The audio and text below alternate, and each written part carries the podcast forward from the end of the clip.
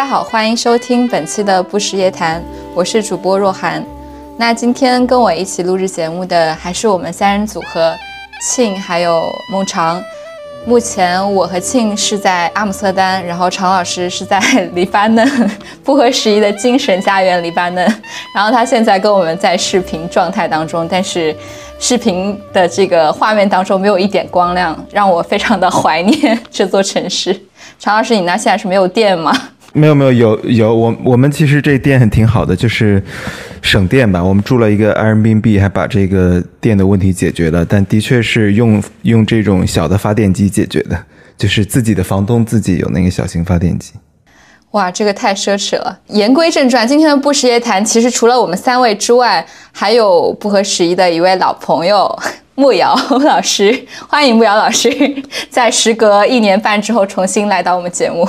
大家好，我是慕瑶，欢迎欢迎欢迎。慕瑶老师是这个遥遥无期的主播，嗯、大家记得去关注他的博客。这个播客一听就会一听就会断档，为什么？对，大家大家给我的播客起名叫年羹尧，因为差不多平均下来一年才会更新一次。对，所以我们其实也很困惑，不知道为什么我们要在节目开头介绍这档一年才会更新一次，以及可能他更新的节目就是在我们这期节目里面录制的内容。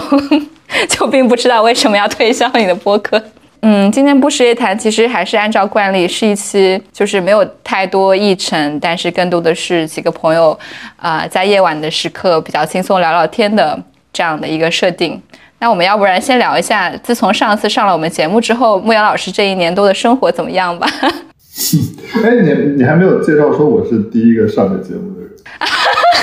哦哦哦哦！我们嘉宾要有一个也重要程度。来，对，刚刚牧羊老师特意提醒了我，这段剪辑事情剪进去，就是不时夜谈过去一直都是我们三个人私底下的聊天，然后牧羊老师是我们请来的第一位朋友来上不食夜谈，所以这是一个非常 非常尊贵的机会。牧瑶老师是我们说那个来录节目就啊。没兴趣来录夜谈，好的就喜欢没有提纲的瞎聊天。不是说要聊曼哈顿的 dating 生活吗？我是 我是看到这个主题才才从这个北部山区赶回来了，这还堵车又下雨的，这才才迟到这么久。对，就常老师的意思是本来就打算翘掉这期播客了，但是就看到这个标题实在太吸引人了，所以觉得一定要。对对对，冒冒雨赶回来也要加入。唐老师是因为最近非常需要一些 dating 的 tips？太扎心了哇！太重创 哇！哇，这是可以说的吗？这是可以说的，大家都知道这件事情，所以我们都不可以说。喜看本台两位男士互相伤害。我不会在录制节目中途哭出来吧？哦，抱抱！天哪，黎巴嫩还没有治愈你吗？我这不是还没有下载什么？就是像牧羊老师提醒的这种什么软件什么之类的，还没有进入那个状态。嗯，不是你要在黎巴黎巴嫩待多久，以至于已经可以开始用这个 app 了？我以为你只是去 travel 一下，你要在这待很久吗？没有，就待个一周多，一周多这样。嗯，OK。对，你们一般去一个地方一周的话，就会开始在当地 date 吗？牧羊老师，你一看就没有听过我们之前的节目。你知道我们之前有一期聊旅行的节目，他都介绍说用 dating 的方式去旅行，就是找 local expertise 最好的方式就是通过 dating app。哦，我没有听这一期。是这样的，有一个有一个功能叫做漫游，就是你先你在去到一个地方之前，先云游过去，提前云游过去一两周，这样把要约的人约好。呃，对，先聊聊天，然后等你去的第一天，就大家就可以喝咖啡了嘛。当然，这也不是 dating 了，其实就是认识个当地朋友，其实是一个很蛮自私的旅行方式吧？我觉得这还挺挺挺巧妙的，我从来没有想过这个办法。但是重点还是回到梦瑶老师的近况和这个曼哈顿的 dating vibe。就嗯，曼哈顿是一个是一个 啊，这个这个话真真的很难很难聊聊下去。嘉宾无语。对，就是曼哈顿是一个理论上来说 life 很丰富的地方，但是，但其实这种东西都像是都市传说一样，就是你真正在这个地方，你的感受可能会不太一样，和你远远的看过去的感受会不太一样。就像我，我也老觉得欧洲是一个非常花天酒地的地方，可能是听了那个若涵和庆平生的描述，但是我自己也去过阿姆斯特丹，我觉得好像也没有那么那么夸张，但是听播客还是会觉得啊，好像那边夜夜笙歌的样子。可能只有若涵吧，我也我现在也都是若涵带着我蹦迪，然后 什么玩意儿？到十二点的时候，可能就觉得撑不住，就提前回家了。这种也可能就是宣告失败，就是投降，向年龄对对，因为我听我听若涵说，你你你你一开始会有那种强烈的想要证明中国人也很善于 party，对不对？你在上一期播客里说，你现在还有这种想法吗？还觉得自己是为了证明自己去？我觉得其实，嗯，心态是经过了一些变化的。就你刚到欧洲的时候，你会觉得，嗯，外国的同学或者是欧洲的同学，当他们看向亚洲人或者是中国学生的时候，会带着一种。可能也不是他们吧，可能我觉得只是我内心的思绪在作祟。就确实有有一大部分的亚洲学生，可能他们的 typical 的形象就是在自习室非常努力的学习。包括我现在住的这栋楼，你每次去自习室看，大部分在学习的同学都是亚洲同学，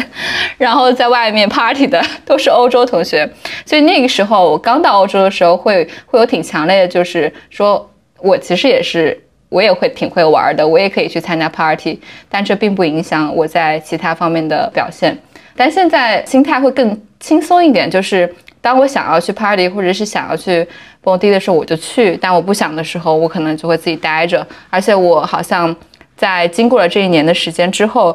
有越来越多的时间需要跟自己待着。可能也是因为，哎呀，这个又聊到了，就要聊到了可能本期节目的主题。我就觉得可能也是因为。你从哪里来，以及你自己的身份这个问题，决定了，嗯，在很多时候你很难，你还是很难通过纯 party 的这种行为或纯酒精的这种行为去消解你的一些郁闷和抑郁。当你发现你无法通过那种及时的快乐，当然那个及时的快乐是很有效的，就是你可以在那个 moment，在那个夜晚忘记那些不愉快的东西，但那个东西会时时刻刻回来。而且我觉得在过去这一年里面，我越来越无法通过这种及时的快乐去消解我的抑郁了。所以我就只能通过一些跟自己待着、自己喝酒的方式，或者可能跟同温层的朋友聊聊天的方式去去去抵抗那个难过。但反而你在一群人当中，嗯，去喝酒、去 party，会让你感觉到更孤独。嗯，这是我这一年其实明显感受到的一个心态的变化。对，我我在曼哈顿也有类似的感受，就是呃，你当然会会存在一些。呃，你可能会觉得能够跟城市连接起来的一些场所，但是那个连接是不是你真正需要的连接，其实是很很难讲的。因为一开始你总会有一个呃需要获得安全感的过程，你需要意识到，OK，我在这个城市不是孤独的，对不对？我有朋友圈子，我有所谓的 life。但到一定程度之后，你就会开始真正问自己，这个这个东西到底意味着什么？我觉得英文里 life 这个词还蛮妙的，对吧？就是当我们说。你这个人需要一点 life 的时候，大家都知道，它指的其实不是一般意义上的生活，而是某种热闹的 party 的，或者是至少是带带有某种活色生香的气氛的东西，才能叫 life，对不对？就是 have a life。你自己在家里看书，这不叫 life。但是另外一方面，你总得问自己，说这个 life 在什么意义上是真正的我自己的字面意义上的 life？这个东西还挺微妙，而且需要一段时间去寻找。纽约有一个。很著名的，就是所谓中国文化的会所吧，应该叫或者叫 club，就是叫做 chop suey，就是英文里面那个杂碎这个词，chop suey。那它就是一个非常典型的，你从这个名字就可以看出来，它是一个非常典型的 American Chinese 的一个一个 club。然后你进去就会看到很多中国文化的元素，什么麻将啊之类的。然后经常中国人的朋友就会在那里举办一些 party 什么的。但是你去这种地方，你就会非常清晰的意识到，一方面它是一个。你在跟美式的生活连接的这么一个界面上，另外一方面，你要意识到，OK，你是在寻找一个你身在异乡的中国人的一个 identity，但就是刚鹿晗讲的，就是这个这个过程是没有答案的，你得你得不断的寻找，然后自我反思，到底我在什么意义上是存在于这个这个城市里的，以及。我到底需要什么样的连接？然后不同的时候，你的心态、你的自我感受都会不一样。我相信常老师，他现在你现在刚到欧洲多久？一个月还是多久？是吧？我觉得你应该还在这个过程之中，就是不断的寻找自己在什么意义上生活在欧洲，是 travel 呢，还是逐渐寻找一个定居感？对，我觉得，我觉得的确还是在重新连连接吧。就有很多，我们上一期也聊到，有很多。感受上是陌生的。比如说，我已经忘记，当我走进那当地超市的时候，我已经忘记我曾经在里面三年时间里，每周好几天都要去购物，都要去买东西，拿起那个购物篮，然后刷卡，然后里面有一股熟悉的味道。但是那种那种感受和你在场那种感受，其实随着这几年不在，我已经忘记了。但是它是一个重新连接的过程，然后也在重新找到那个。那个节奏吧，当然可能也会有一点，稍微有一点茫然，就可能有一点，就可能因为虽然虽然这个庆跟若涵都在，然后也有 也有好多老朋友在，但是你本质上你要去想自己的这种日常生活的时候，你还是要自己去面对的，去去想象那样一个在这样一种情境中，这样的超市，这样的生活环境中的展开生活，就是有时候可能刚。第一个月可能还是会有点茫然，但这种茫然随着时间的变化会越来越放松，越来越从容，知道一种什么样的状态。然后，并且我觉得，好像对于派对，我这两年的想法，因为我的确当年还年轻的时候，的确是疯狂的派对的，喜欢疯狂的派对。我去过两次柏林，然后几乎不知道柏林白天是什么样子的，是因为。白天都在睡觉，因为都没有清醒的时候。我决定下一次去柏林，一定要非常清醒的、滴酒不沾的，这个去看看博物馆岛啊，然后在柏林的城市里白天走一走。但是我觉得现在，我觉得要重新，可能我个人是重新理解了派对。以前可能是当想到派对和和这种 social 生活的话，一定是疯狂的，一定是你在一个 club 里面还得换场、换酒吧。然后你还在一个酒吧里，可能走的时候还要喝到开心的时候，还要跟朋友们喝一个 shot，然后你可能就让自己上头的更快一点。呃，好像只有那样的疯狂的音乐，说话也听不清楚才是派对。但我现在更加更加觉得说，当有时候你觉得你需要派对、需要 party 的时候，需要跟朋友们社交的时候，大家都。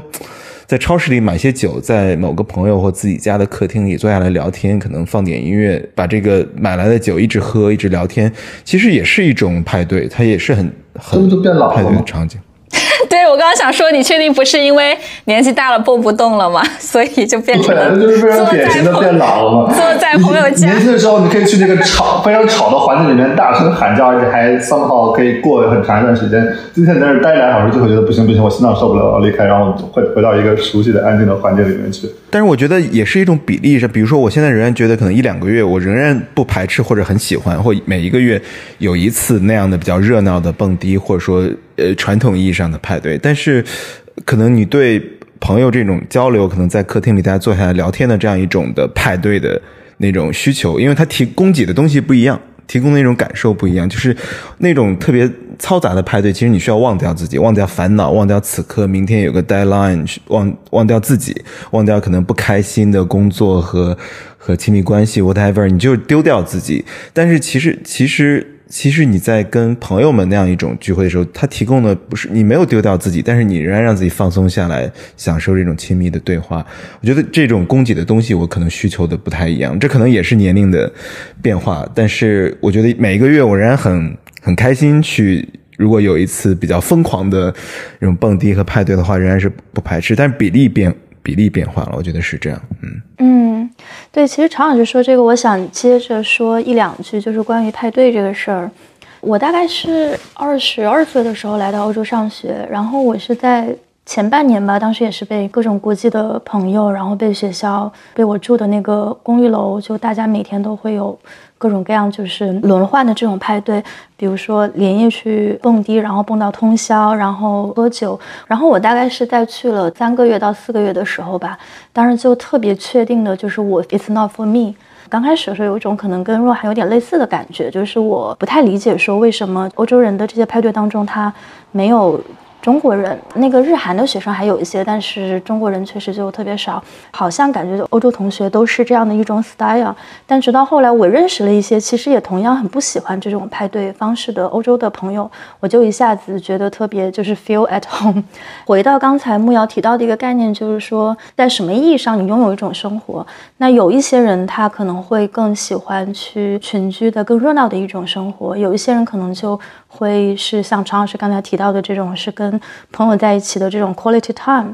然后我也记得，就是前几天，当时我这个呃过生日的时候嘛，然后常老师都来了，然后还有一些别的朋友，然后最后常老师在我家里面就待到早上五点，赖着不走，然后听了一晚上的这个感情故事，然后喝的越来越多。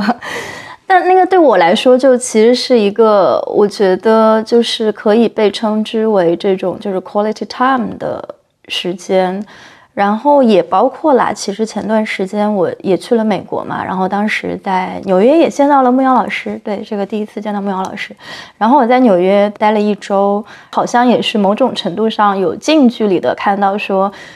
你跟你所在那个城市的关系，就第一天去的时候，当时猫带我去看了，应该是你家那个附近的，这曼哈顿市中心非常 fancy 的一个 neighborhood，有一条由这个老的这个铁路线，然后改造成了一个现在这种步行的一个街道，叫做叫做 Highland 是吧？它就是在那个高楼当中，但是就走几步之后，你就马上会进入一个非常。适合行人行走的一个街区，所以就一边你觉得好像是在宇宙中心，但是另外一边你又发现哦，这其实是一个工人居住的一个很真实的 neighborhood。你就给我形容说，一方面就算是住在纽约，但是好像也一直没有觉得说会对这里特别的 commit。就比如说，你可能不会觉得你之后是不是就要定居在纽约。但另一方面呢，你对于你在的那个街区又是有，也不能说深厚吧，但是可以看出来，就是你非常享受住在那里的生活的，你是非常热爱那个街区的，在那里散步，然后那里的街景，那里经常。层出不穷的这种街边的装置的艺术，就是我会觉得我在去看纽约这个城市的时候，在那个点上肯定也是通过你的那个 filter，当时就有一种还挺奇妙的一种感觉吧，就是说人跟这个城市的关系，你可以其实是既疏离，然后又很亲密。然后当然，我想这可能跟纽约这个城市它的特质也很有关系，因为纽约可能就是这样一个城市，就是你不管什么样的人来到这里，你都会有。Somehow 就是 feel at home，会觉得我跟这个城市有一点连接，不管你是什么样的背景、什么样的肤色、什么样的阶层。但是另一个方面，你又很难在这里去真的扎下根来，因为它好像总是跟你保持一种非常非常若即若离的一种状态。你不会觉得自己特别是一个外国人，但好像你永远也不会觉得自己是一个本地人。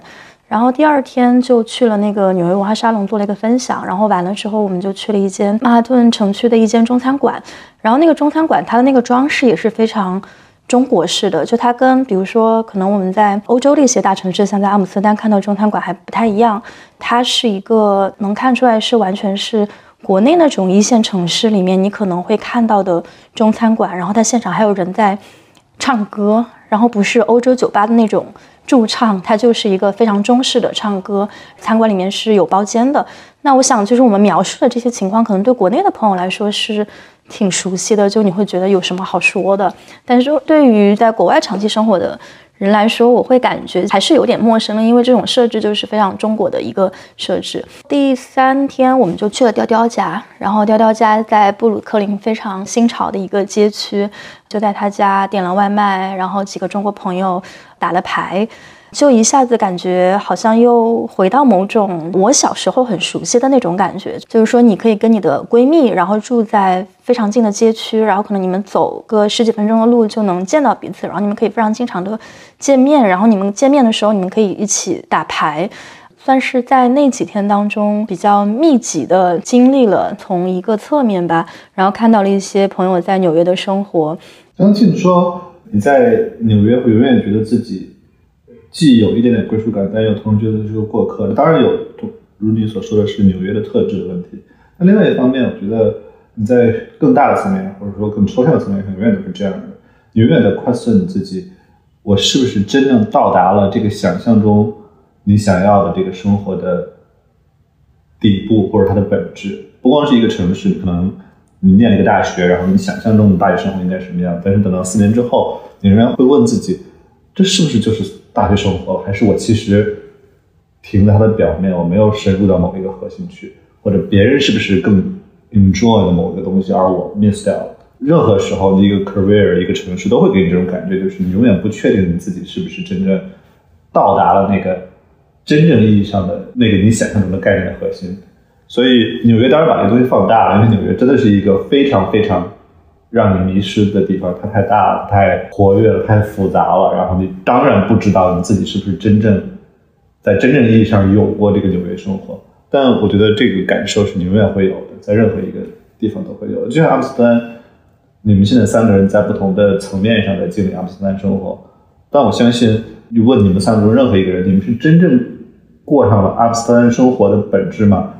这可能仍然是一个无法回答的问题。就是我就会好奇，就比如说，如果你去来尝试说总结纽约性、纽约的特性是什么的话，那它到底其实会是什么？你刚才说，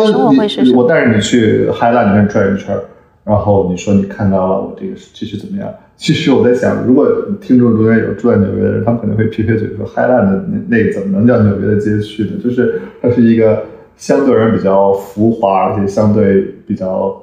离开纽约本质的一个地方。从一个纽约人角度来说，他们觉得这根本就不是纽约。我昨天刚好碰到一个陌生的朋友，然后我们聊了几句，在一个非常随意的场合，然后他说他本来是住在 Sky，呃，Sky 是纽约的一个公寓楼。我说这个话你们可能不知道，但是如果有纽约听众可能会心的一笑。Sky 是纽约的一个非常新的公寓楼，然后它里面住的人可能有三分之一都是来自中国的小留学生，就是小留学生，不是不是不是 PhD，而是本科过来的，然后他可能会住在这样一个地方。为什么会住在 Sky 这样的一个地方呢？因为第一，它相对比较贵；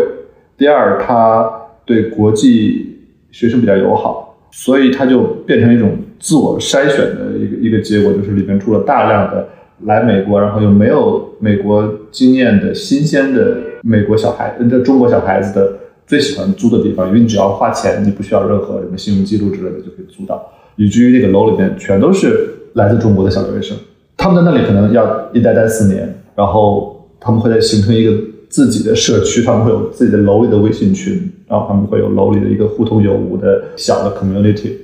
如果你在那里住上四年，然后然后毕业了，然后你没有在那边找到工作，你离开了，你觉得那是美国生活吗？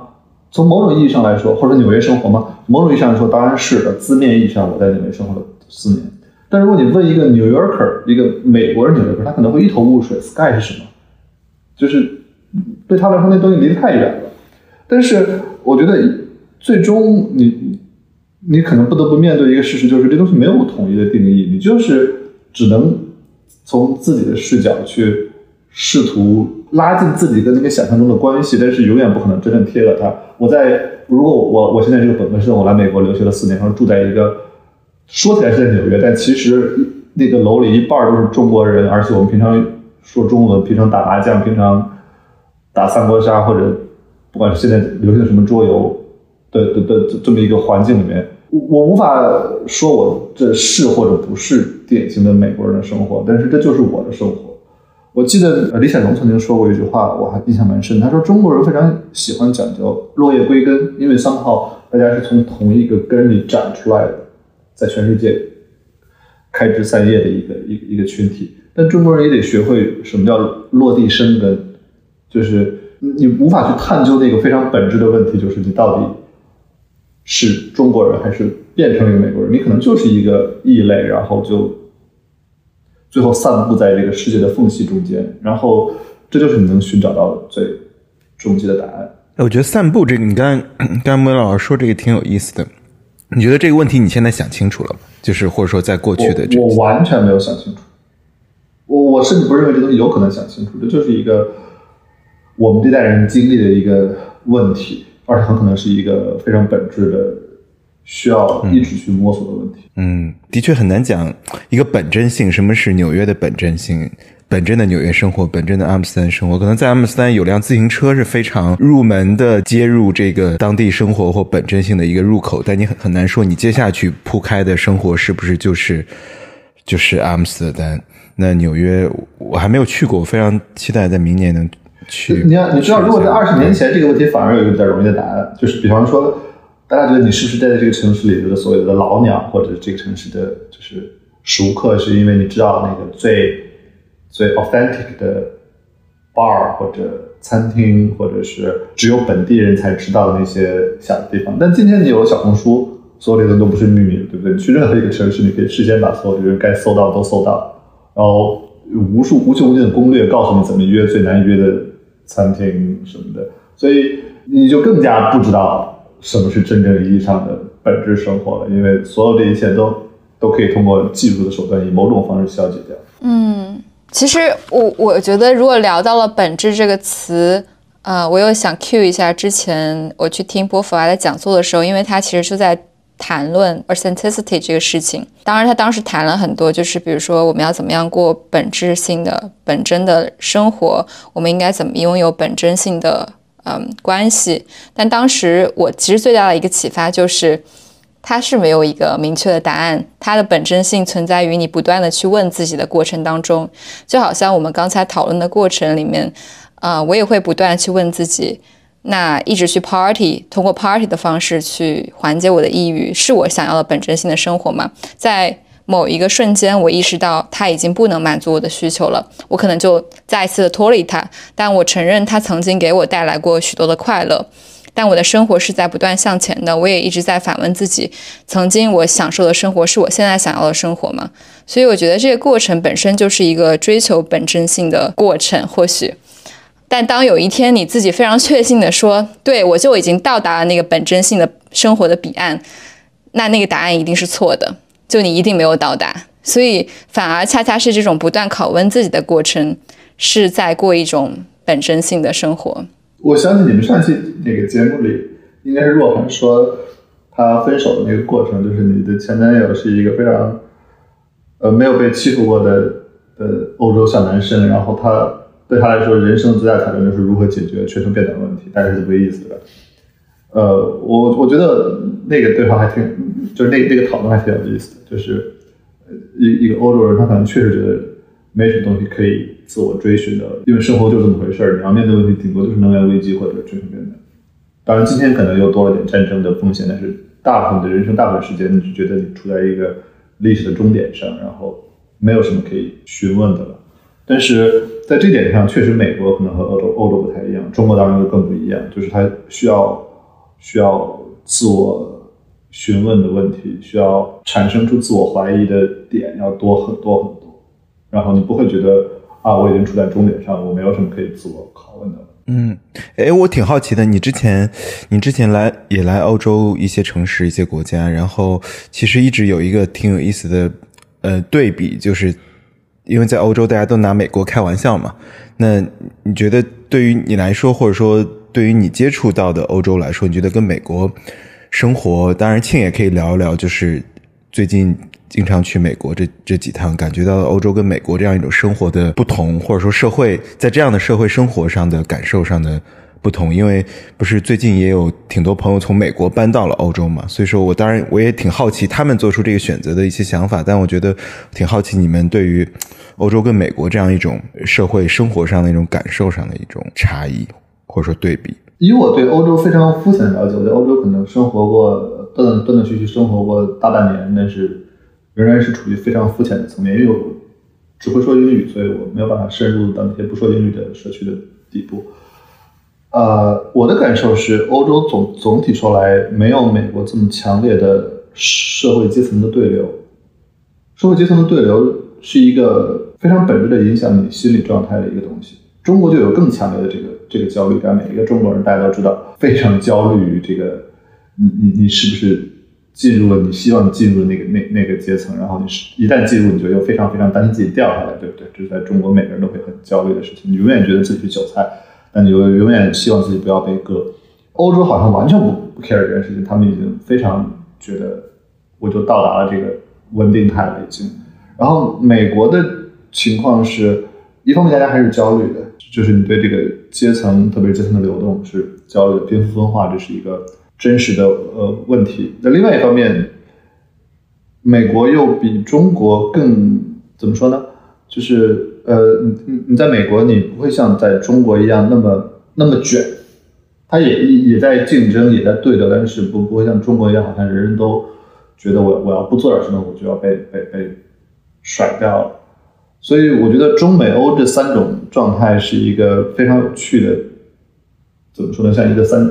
三脚架一样的一个一个结构，就是他们两两不同。呃，我个人会觉得在欧洲有点过于佛系了。不不是说不好，我只说以以我的从中国长大的孩子的的的心态来看，就是我觉得让我在欧洲生活需要非常努力的调整自己，才能适应欧洲那种佛系。然后美国呢，就好像更更容易接受一点，因为美国也是一个嗯社会阶层、社会对流非常丰富的地方。对，但我不知道庆怎么看这个问题，因为你是从另外一个视角，你在欧洲生活很多年，然后你可能只是偶尔来美国玩一下。对，我觉得美国它其实有这样的一个特质，就是其实不管你在这个世界上哪一个地方生活，美国它很有可能都是你了解的最多的外国。像我生活在荷兰，然后因为我工作的原因，我会多了解一些欧洲的其他的国家，但是我并不敢说我对法国的了解就比我对美国的了解更多。因为你平时接触的各种的新闻媒体，它的这个 agenda 的设置，它是完全非常的以这个美国为中心的。你日常接触的这种流行文化，你可能会看美剧，但是我坦白说，我其实没有认真的看过任何一部法剧，就看过一些法国电影，但是法国的电视剧或者法国的综艺节目，法国在流行什么，我是不知道的。当然，这中间我觉得当然有这个语言的因素。但是它也有，我觉得某种程度上是文化霸权的一个因素，所以我会感觉美国其实不管你是哪个国家的异乡人，但凡你对外部世界有一点兴趣的，那很有可能美国就是你了解的最多的。那一个外国，但我觉得真的去到了美国之后，它跟你的那种在新闻上了解到的东西又还是会有一点点不一样。当然，我的这个了解其实也也比较肤浅，我也就去过美国几次，然后每次待的时间也就啊两三周，也不会超过一个月，所以那种走马观花，当然同时也比较 intense 的一个观感是，我觉得从欧洲的视角来看，那美国其实就是一个跟中国还挺像的地方。我上次在美国的时候，我还跟那个调调开玩笑，我说我这个因为现在回国隔离什么的，可能也不方便。我下次要是这个想念国内的感觉了，我就去纽约。然后去到纽约，我就可以吃到很好吃的中餐，然后有非常多的这个华人的社群，然后你可以看到非常丰富的那种作为 cosmopolitan 的特质。就你走在纽约的街上，你其实很多时候你会恍惚，你觉得我是不是在上海？所以我觉得从这个角度上来说，其实。美国跟欧洲的这种不同，在一个中国人的眼里来看，那其实正好就是美国，它是一个离我的故乡更近的一个场域，而欧洲是一个更远的场域。那我可能很难说去对两个场域去做一个客观上哪一个更好或者哪一个更不好的这种判断，但我会觉得。呃，在我自己内心的这个光谱当中，当我想去寻找说这种现实世界的对应的时候，我如果想要离我的故乡情感上稍微更远一点，那我可能在欧洲会待得更舒服一点。但是如果有时候我也会。像你刚才提到的，就是会有想家的时候，啊，你想念那个国家的点可能有很多很复杂的面向，包括刚才那个木瑶提到的美国，那美国人均的这种工作时间，它可能没有像国内那么的疯狂，但它肯定是比欧洲人平均工作时间是要高的，所以当我更想念说一个。更多职业机会，或者说大家就是在努力的、热气腾腾的去做一个事儿的这种氛围的时候，在心理上会更接近就是美国所呈现出来的那种状态。那当然，我其实也就是去过美国的西岸和东岸，然后广大的这个中西部的地区，广大的就是当年把大家都震惊到的，就是投给 Trump 的这一区的这些人，可能其实更代表美国人基本盘的这些人，我其实没有太多的。接触，所以我某种程度上也在想，刚才我们讲到的这种 authenticity，我现在脑海里面建构起的这种美国性，其实也是被就是西岸和东岸的这些 bubble 所塑造的，甚至很大程度就是我在这些 bubble 里面认识的非常精英的一群中国人所塑造的。那一方面，它肯定有它的这种局限性，但另一方面，它可能也是我在建构自己世界的一个过程中不可避免需要去经过的一个途径，或者或者一个滤镜吧。啊，在美国的时候跟朋友说到，就是说这次去美国是九月份，然后在上一次去是那个疫情之前，大概是二零一九年的时候，感觉最不一样的，其实反而是身边朋友的一些变化。因为上一次就是一九年那次去美国，当然更多关注的是。美国本土在发生了一些事儿，然后当时的目光都在看啊即将要举行的大选，然后再看就是美国可能他们自己的一些社区的实践，看看硅谷正在发生的一些事情。但就上个月刚去的这一次，我其实把很多时间留给了身边的朋友，就是之前已经认识的一些朋友，通过周围的朋友去重新认识美国。就是这些朋友他们跟美国社会的一些联系，他们眼里看到的美国是什么样的，这部分的东西其实是我在媒体上就没有办法通过新闻报道去看到的，因为它其实就带带有了非常强烈的这种主观性，所以某种程度上说，是我和我身边朋友的这种认知搭建了我对美国的认知。嗯，但其实我知道若涵今年暑假也去了一趟美国，就是若涵要不要来分享一下，就当时去美国的一些感受？嗯，其实庆说的就是对美国的感受，跟我对美国的感受还挺像的。包括我觉得中国在很多程度上像是一个复制版的美国，或者说是低配版的美国。就我去那个斯坦福校园的时候，大家会说北京的苹果其实按照斯坦福校园的那个模式，其实完全复制了一个。很很类似的建筑风格的社区在北京，所以我觉得中国对于所谓美国梦的模仿，是从建筑风格上到这种非常所谓工业化的城市建设上，到某种职业精神，就是可能我们的九九六精神是美国硅谷文化的一个。内卷版，大家强调拼搏，强调努力，强调自律，强调靠个人奋斗获得一席之地，然后获得财富自由的这种精神，其实，在硅谷我也能够感受到类似的氛围。但是这一次去美国，因为我我是主要待在西岸嘛，然后当时我有两个画面印象还挺深刻的，然后这两个画面可能就是。我在美国的精英圈朋友之外的，就是可能我如果是跟我精英圈的朋友们一起相处，我可能会活在那个 bubble 里。但那两两个画面恰恰是打破了我对于这个 bubble 的想象。有一个画面就是我我有几天在旧金山，然后在旧金山，我不知道应该木瑶也去过吧，就是在那个联合广场。我那天在联合广场附近逛，然后逛着逛着。我之前也不知道，然后我记得从联合广场往右走，就是往当趟的那个方向走，走着走着我就进入了那个美国很有名的，后来我才知道是旧旧金山很有名的那个无家可归的一个街区，无家可归的人的街区。因为我知道西岸的那个 housing crisis 非常的严重，所以很多人如果他哪怕他本来就是旧金山的居民，或本身他就住在加州，可是随着这几年就是互联网新贵越来越多的涌入湾区，很多原本的本地人他都已经没有办法再支付自己原本的房租，或者是他因为把房子卖掉了，一开始，后来他再想要搬回来，他就已经没有地方可以住，他也负担不起当地的这个生活成本，所以他们就变成了一群无家可归的人。有些人就直接在那个街区扎着帐篷，然后那天我是下午两点多钟去逛的那个街区，当时我还是挺还是觉得挺震撼的，因为哪怕欧洲有难民潮，对吧？但我从来没有见过。难民是以那样的一个生活状态生活在街区上，至少在欧洲的很多城市，还是政府提供 shelter 给到给到这些难民的。可是，在美国那个街区，你看到是下午就是大大大下午的，然后阳光很灿烂，然后很多人都是衣衫不整的，横躺在马路上面，然后你也不知道他们是不是刚刚才。注射过毒品，还是说前一晚宿醉，还是说就是这样病倒了，就是挂掉了，死了，就你完全不知道他们是什么状态。但就是一个人蜷缩在马路边上，然后那个那个裤子都没有拉好，你可以看到它里面很脏的内裤。嗯，我当时是觉得整个人的那个状态是很没有尊严的。然后再往那个街区往前走，就可以看到那种嗯黑人的那个妇女，她拎着她的小孩儿回家，然后那个小孩是头朝下，然后她拎着她的两个脚，然后一怒气冲冲的走走回家。其实那个家也不是真正的家了，只是一个路边的帐篷而已。因为在在湾区的这个地方，很多人呃如果没有地方没有钱可以租一个一个一个家的话，他们很多人就是在路边支着帐篷住。那是我印象挺深刻的一个画面。然后第二个画面是，当时我我跟朋友在开一号公路，然后我们从南南边一直开回旧金山那条路上。呃，当时有一天傍晚在加油，然后当时就有一个其实穿着还算体面的男人，然后向我们走过来，然后他就向我们乞讨说：“嗯，我车里有一只狗，然后但我已经完全没有任何钱加油了，所以我们没有办法再往前走。你们能不能给我一点油费？” 就我是第一次听到一个流浪汉有车有狗，但是没有钱加油，他需要去乞讨这个加油费。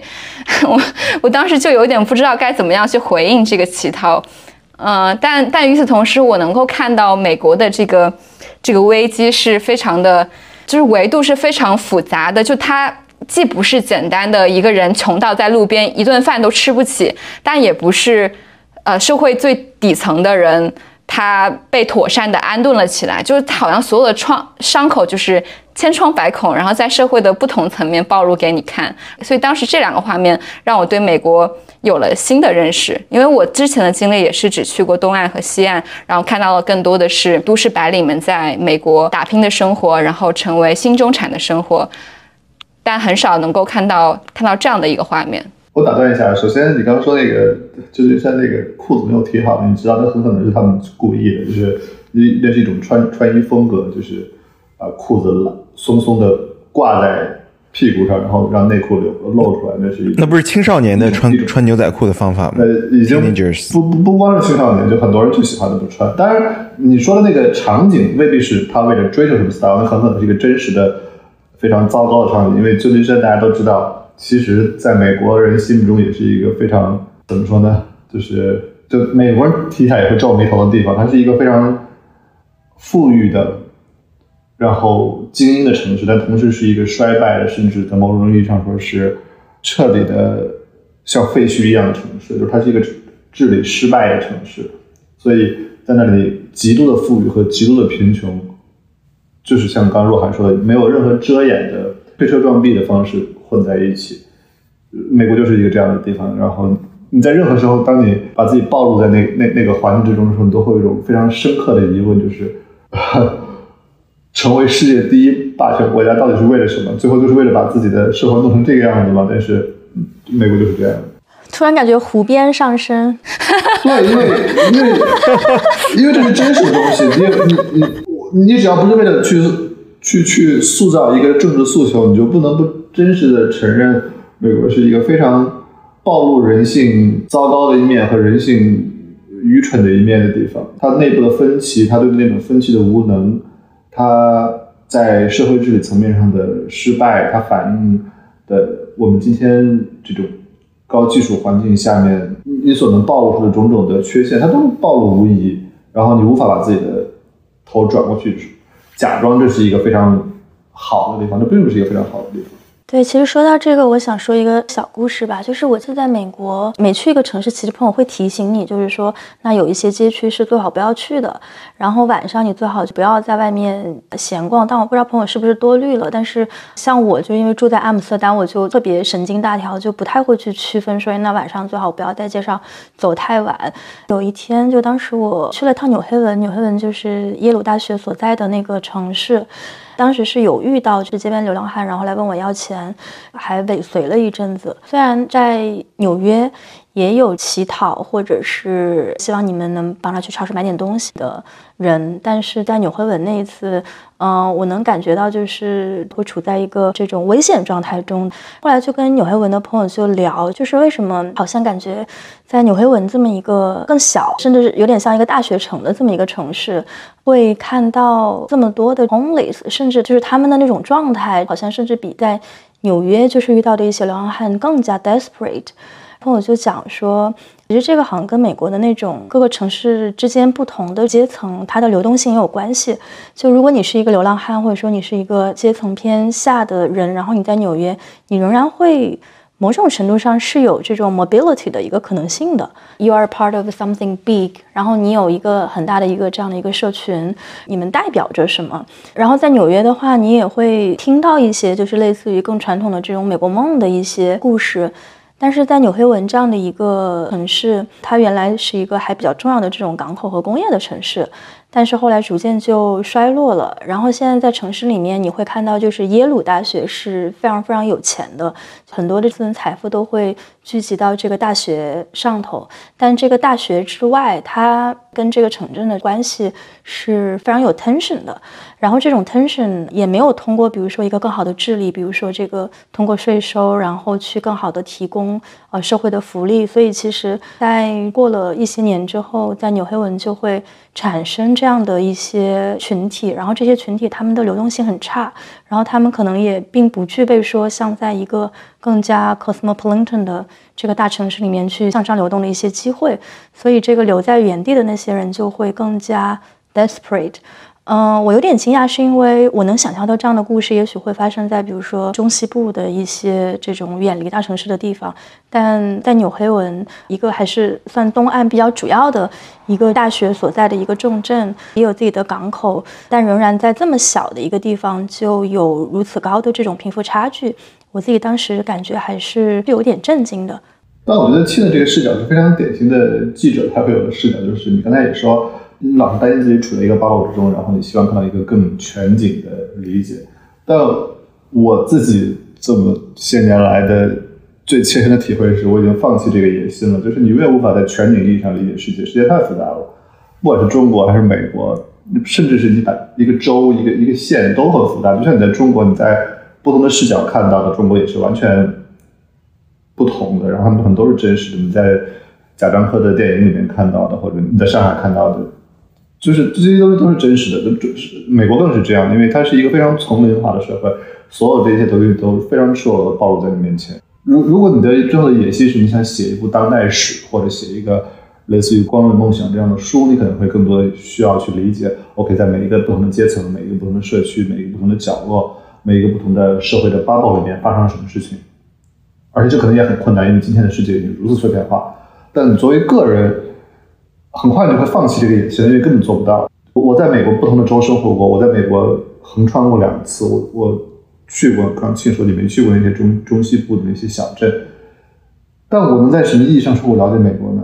完全不能。反过来，我们四个人都是中国人，我我们在中国不同的地方长大，我们去不同的学校，从事不同的行业，我们四个加起来能说我们有多了解中国呢？其实也不能，对不对？我我我们只能在某种意义上说我们是中国人，我们熟悉中国，但是。中国仍然有太多我们不熟悉的小的 community，对不对？所以我觉得在某种意义上说，我已经放弃这个问题了。就是你无法真正理解一个国家，因为这个国家实在是太复杂了。你只能试图去理解自己的生活和自己生活轨迹相交的那些小的聚落、小的气泡，然后试图去讲一个可以自圆其说的故事。有的时候甚至甚至都未必能做得到。常老师，要不要来讲一下，就是你这两天在黎巴嫩的一个经历？因为我和若涵都是去年和今年就在不同时间去了黎巴嫩嘛。然后我觉得黎巴嫩也许是我目前去过的，我觉得最复杂的国家之一。对，我的确来黎巴嫩也是追随着你们的足迹，也得来一下，不然就被开除出 团队了。对对对对对对，不然就是团建活动就不合时宜，每个人都要去一下黎巴嫩。我就是作为最后一个来追随一下。刚才其实你们聊这个秩序，包括街头的乞讨这些状况，我其实这次来，包括之前也在想一个问题，因为我来黎巴嫩之前在雅典，就是在希腊转机了两三天嘛，待了几天逛一逛，也是这几年疫情这几年就没有去过南欧，因为之前就很喜欢南欧，总去意大利啊、西班牙什么的。我在想，其实欧洲。当我们说欧洲的时候，其实很难讲是什么样的欧洲，东欧包括南欧，跟西欧以荷兰往北，就是丹麦、瑞典，呃，甚至可能德国一些比较好的好的州，然后可能法国一些比较好的省份，那个差异性是比较大的。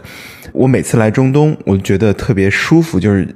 那种中东那种混乱，人与人的边界不是特别明晰，于是有些时候你会有感觉不是特别安全，就是因为很很混乱，然后总有人拉住你，想跟你想卖给你一个东西，向你乞讨，我跟你说句话，想要说你需不需要帮助，就是你的那个边界是在不断被冒犯的。但是我挺喜欢这样一种状态的，包括土耳其啊、伊朗这些地方。然后我每次到南欧都会再一次意识到，说西欧是一个非常独特的现象。就西北欧是一个非常特殊的、不寻常的、带有它自身特色和历史运气的一个区域，甚至是你像在希腊、在意大利、在西班牙，你会在街头很轻松的遇到，无论是难民。还是乞讨的人群，还是在街头，你感觉这个街区完全没有被治理过，非常破败，然后感觉破破烂烂的，同时可能有有一些人就在街头上游荡，这种游荡给你带来一种不安全感，因为你不知道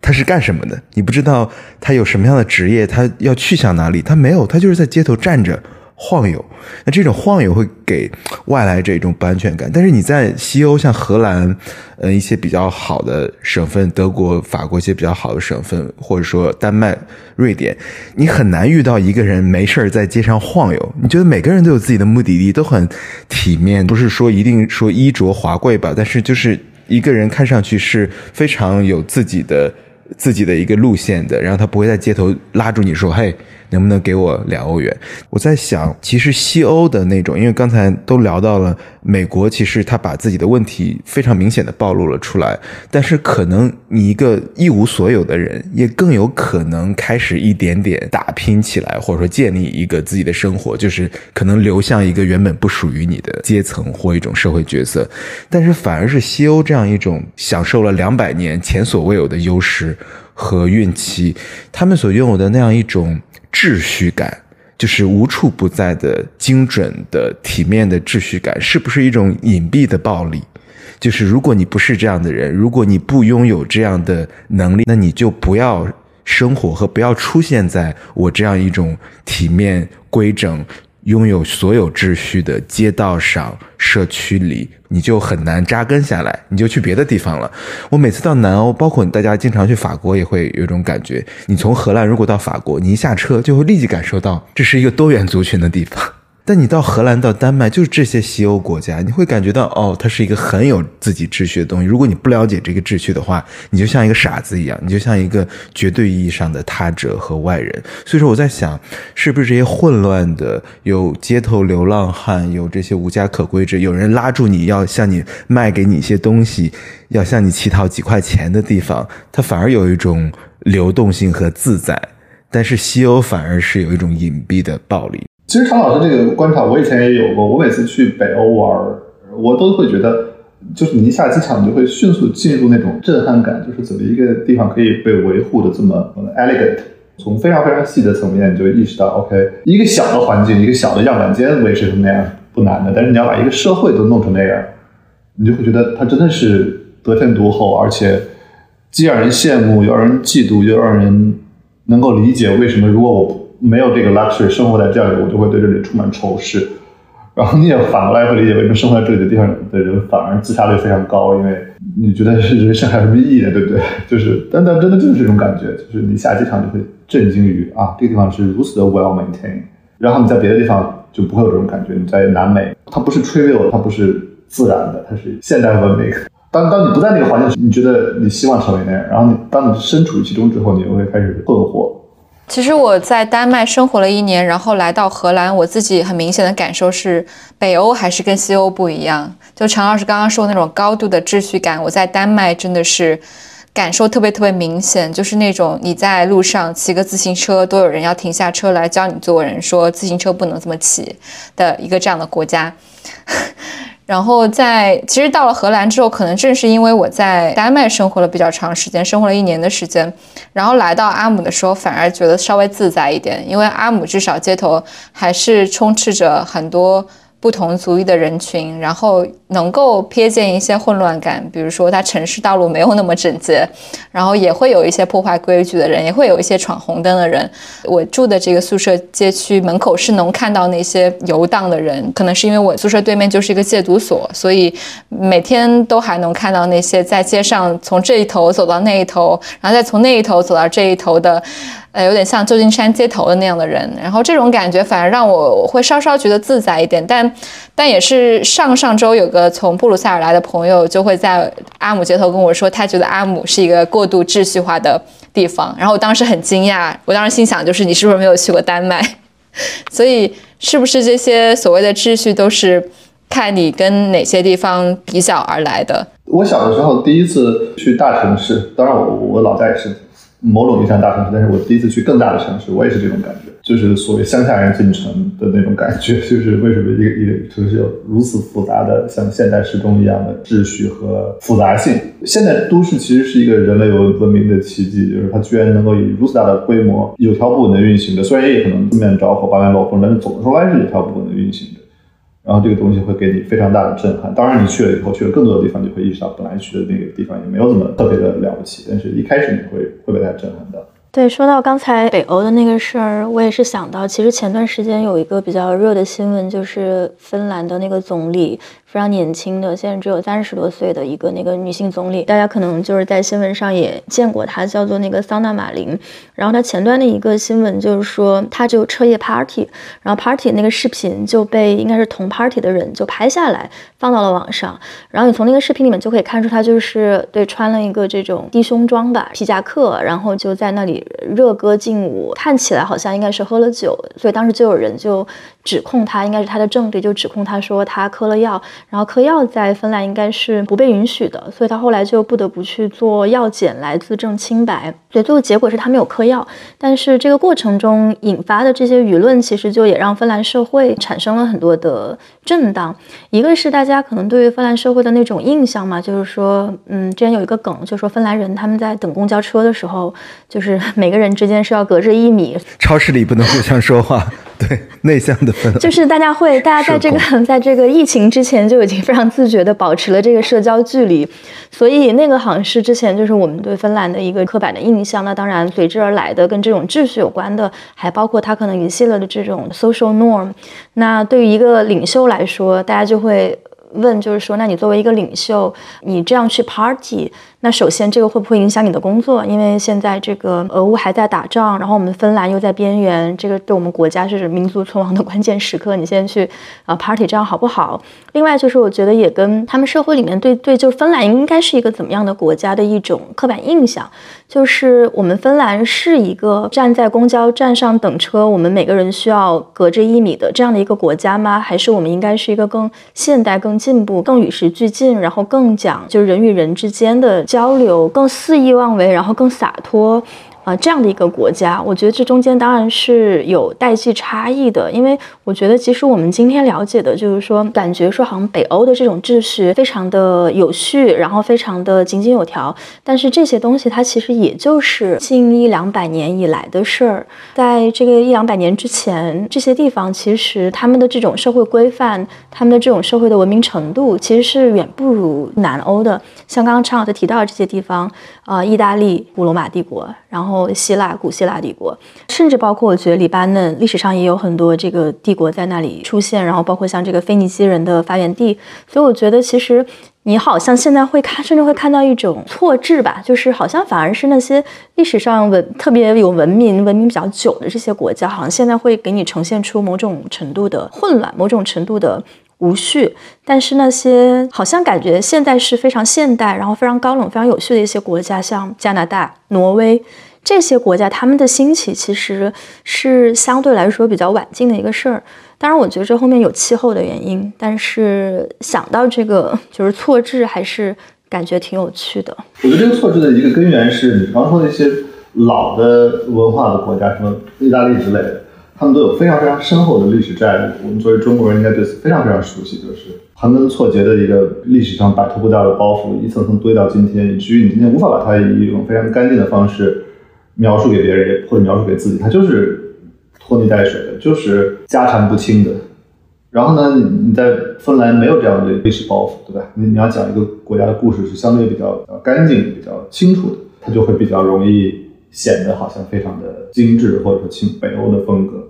但是我们作为中国人，我们会更自然的觉得意大利那样的地方，或者是西班牙那样的地方才更亲切，或者像黎巴嫩这样的地方，因为我们自己就是在这样的地方长大的，我们熟悉那个你永远也说不清道不明的一堆历史的债务堆在自己心头，哪怕你后来生活在别的国家，你仍然自己知道那个漫长的历史的藤蔓仍然牵在自己的身上。对这个历史包袱，的确的确是就像以色列巴以问题，以色列他如果讲一个故事的话，他历史包袱非常多，就是大家都讲不清楚，于是只能重新讲一个新的故事。如果要把旧的故事中的正义和正当讲清楚的话，这个旧的故事可以永远纷争和持续下去。于是要讲一个新的故事，掀开一个新的篇章，但它本身当然也非常困难。所以说。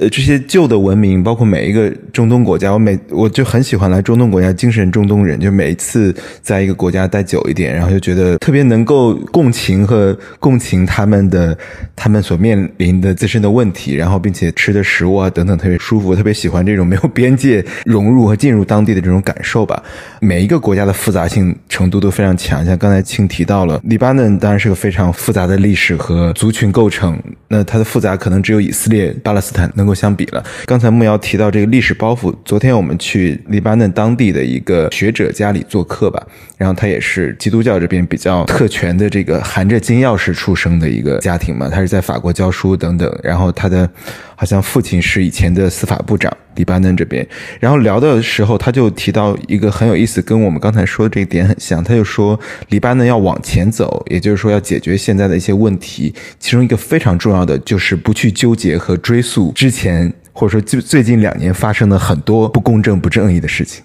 其中一点，比如说大爆炸，你要追究，那谁的责任？以及他说他他家里整个都被摧毁掉了，然后大爆炸的时候，然后他花了很多钱把它重新装修起来。他说谁来付这笔钱呢？没有人会付。如果你去纠结这个正义的话，可能国家就没有办法往前走。他说黎巴嫩就是一个不断的搁置之前的争议和搁置之前的这种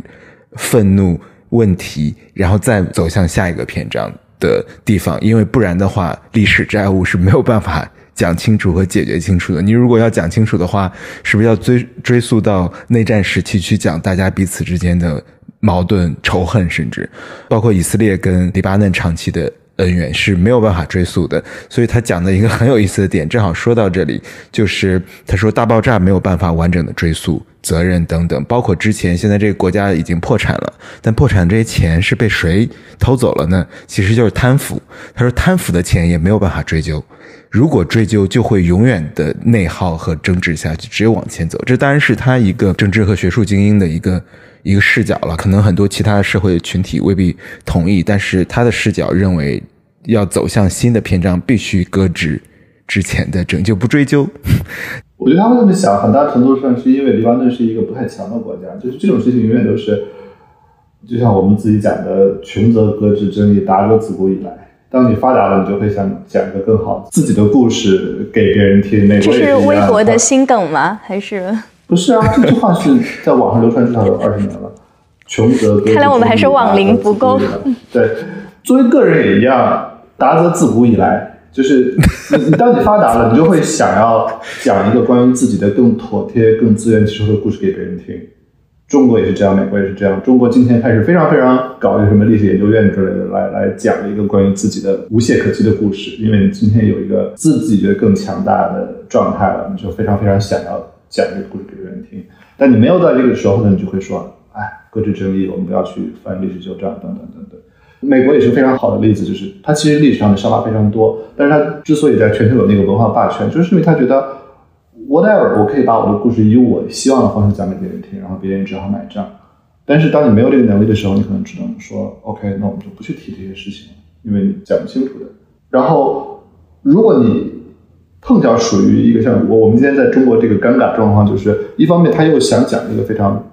自圆其说的故事，但是又不是每个人都买账的时候，如果你是那个不是特别买账的人，你就会陷入一个非常尴尬的境地。因因为它就是非常尴尬，我们今天都知道这个尴尬从何而来，但它就是不可解的一个问题。说到这悠久文明，我每次在文明特别悠久的国家看博物馆的时候，都会心中有一些小小的不自信，因为我一想说，他们展出的这块石头，对比一下的话，可能已经比夏朝 再久一千年了，所以说在网上可能就对标的是尧舜禹故事时期了，然后我就产生一些对于文明上的不自信感。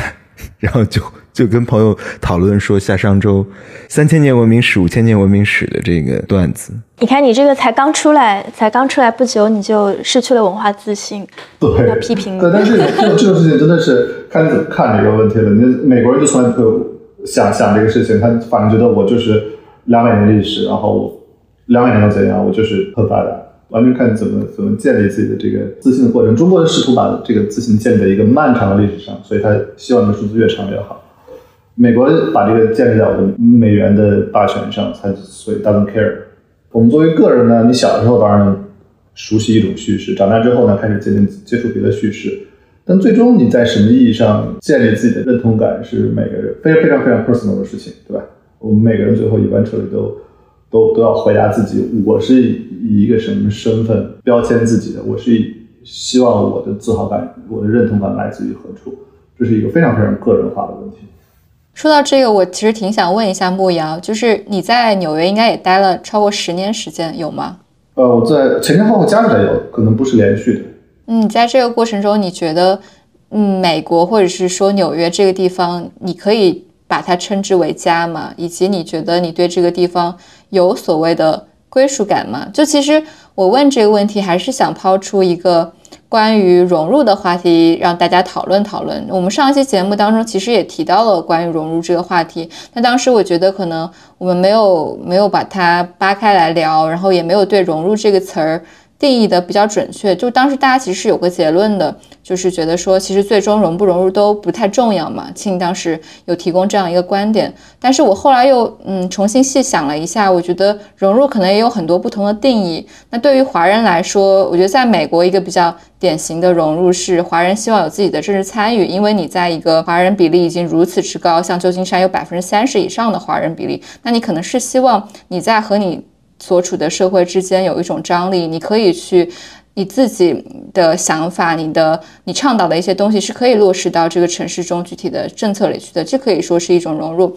那我觉得还有另外一种融入，跟我们刚刚聊到的在丹麦感觉到过于有秩序有点关系，因为可能很多人觉得融入就是。我完全的嵌套到了这个城市要求我的生活方式里面，但我觉得也可以有另外一种融入，就是我把我的文化，我把我的想法，我把我的社群成功的带入到了这个城市，我的生活方式可以跟这个城市比较好的 fit in 在一起。我不知道木瑶老师，你觉得你融入了纽约的生活吗？以及你对融入现在这个词的理解有变化吗？呃，宋朝有一个诗人叫刘克庄，他写了一首诗。头两句话我印象非常深刻，记了很多年，叫“年年跃马长安市，客色四家家四季”，就是他年年回回长安一次，然后客舍就是 hotel，你感觉像家一样，然后家呢，他说就是一个寄信的地方，就是这种感受放在今天也是一样，就是你要怎么定义自己的 base，你要怎么定义自己的立足之处，你是在外面的旅行呢，还是你所在的地方就是家？这个这个感受大家都很熟悉，对不对？我认识一个朋友，他从来就住在酒店，他没有在任何全世界没有任何在地方买房子，他就住在酒店。我自己还蛮难以想象的，因为这意味着很多现实的问题。但是他甘之如饴，然后他觉得住在酒店非常方便，然后呃一切东西都是现成的，然后你要说走就就走，你也永远不用担心什么我要去一个地方，然后我要把原来的房子退掉之类的问题。呃，我觉得如果你接受这个 setting，你肯定觉得这挺好的。大部分人可能不接受，就觉得这太。动荡不安了，你在心理上呢，是是不是能够永远承受这种场景的切换啊？在理想状态下，你可以永远觉得这都不重要，对不对？苏轼说的那个“此心安处是吾乡”，但这这是一个理想状态，我们是不是真的能做到“此心安处是吾乡”，是是很难讲的事情。我我自己的感受是，我不觉得我有融入的这个义务，或者有融入的这个使命。因为归根到底，到底什么叫融入呢？融入的基本假设是它有一个客观的正确答案，然后我要寻找到这个这个答案，才能跟它搭钩在一起。就是我们一开始 call back 到一小时之前聊的那个问题，就是什么是真正意义上的纽约生活？我怎么才能对别人说我过上了真正的纽约生活？然后我融入了，我是一个 New Yorker，就 somehow 我需要证明自己。可我干嘛要证明自己呢？我生在我住在纽约，不管我住在一个多么小的。呃，社区里面，或者它根本不是一个社区，我就只是有几个朋友，我就是只是有我在这里谋生的方式，那我就是一个纽约客。纽约好处就在于它可以包容你这个，别的城市可能未必有这么强的包容感。但是归根结底，这是一个你自己的标准的问题。我是不是是需要去迎合一个别人设置的 criteria，还是我自己定义我自己的身份？这个过程当然是很痛苦的，因为你永远有那种午夜醒来然后扪心自问的时刻，就是。我在哪儿？我我是不是找到了我的安身立命的东西？但这个问题永远都存在。就算我在这个地方买了房子、安了家，在一切意义上建立起了一个社会网络，你还是会有一个问题。作为我们这代的中国人，是无法回避这个问题的。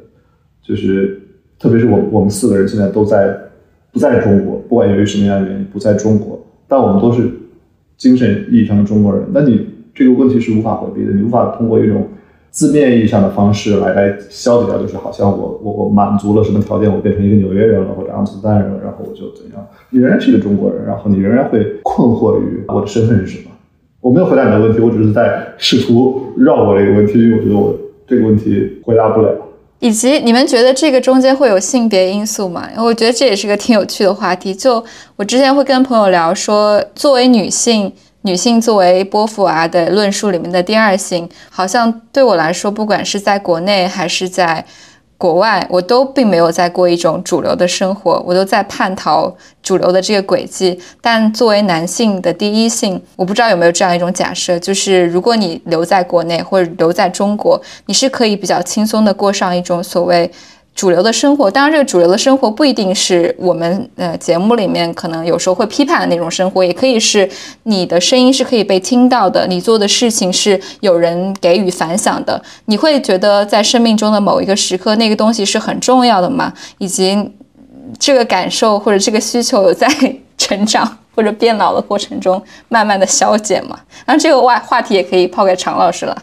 就是说，男的和民族国家一刻都不能分离呗，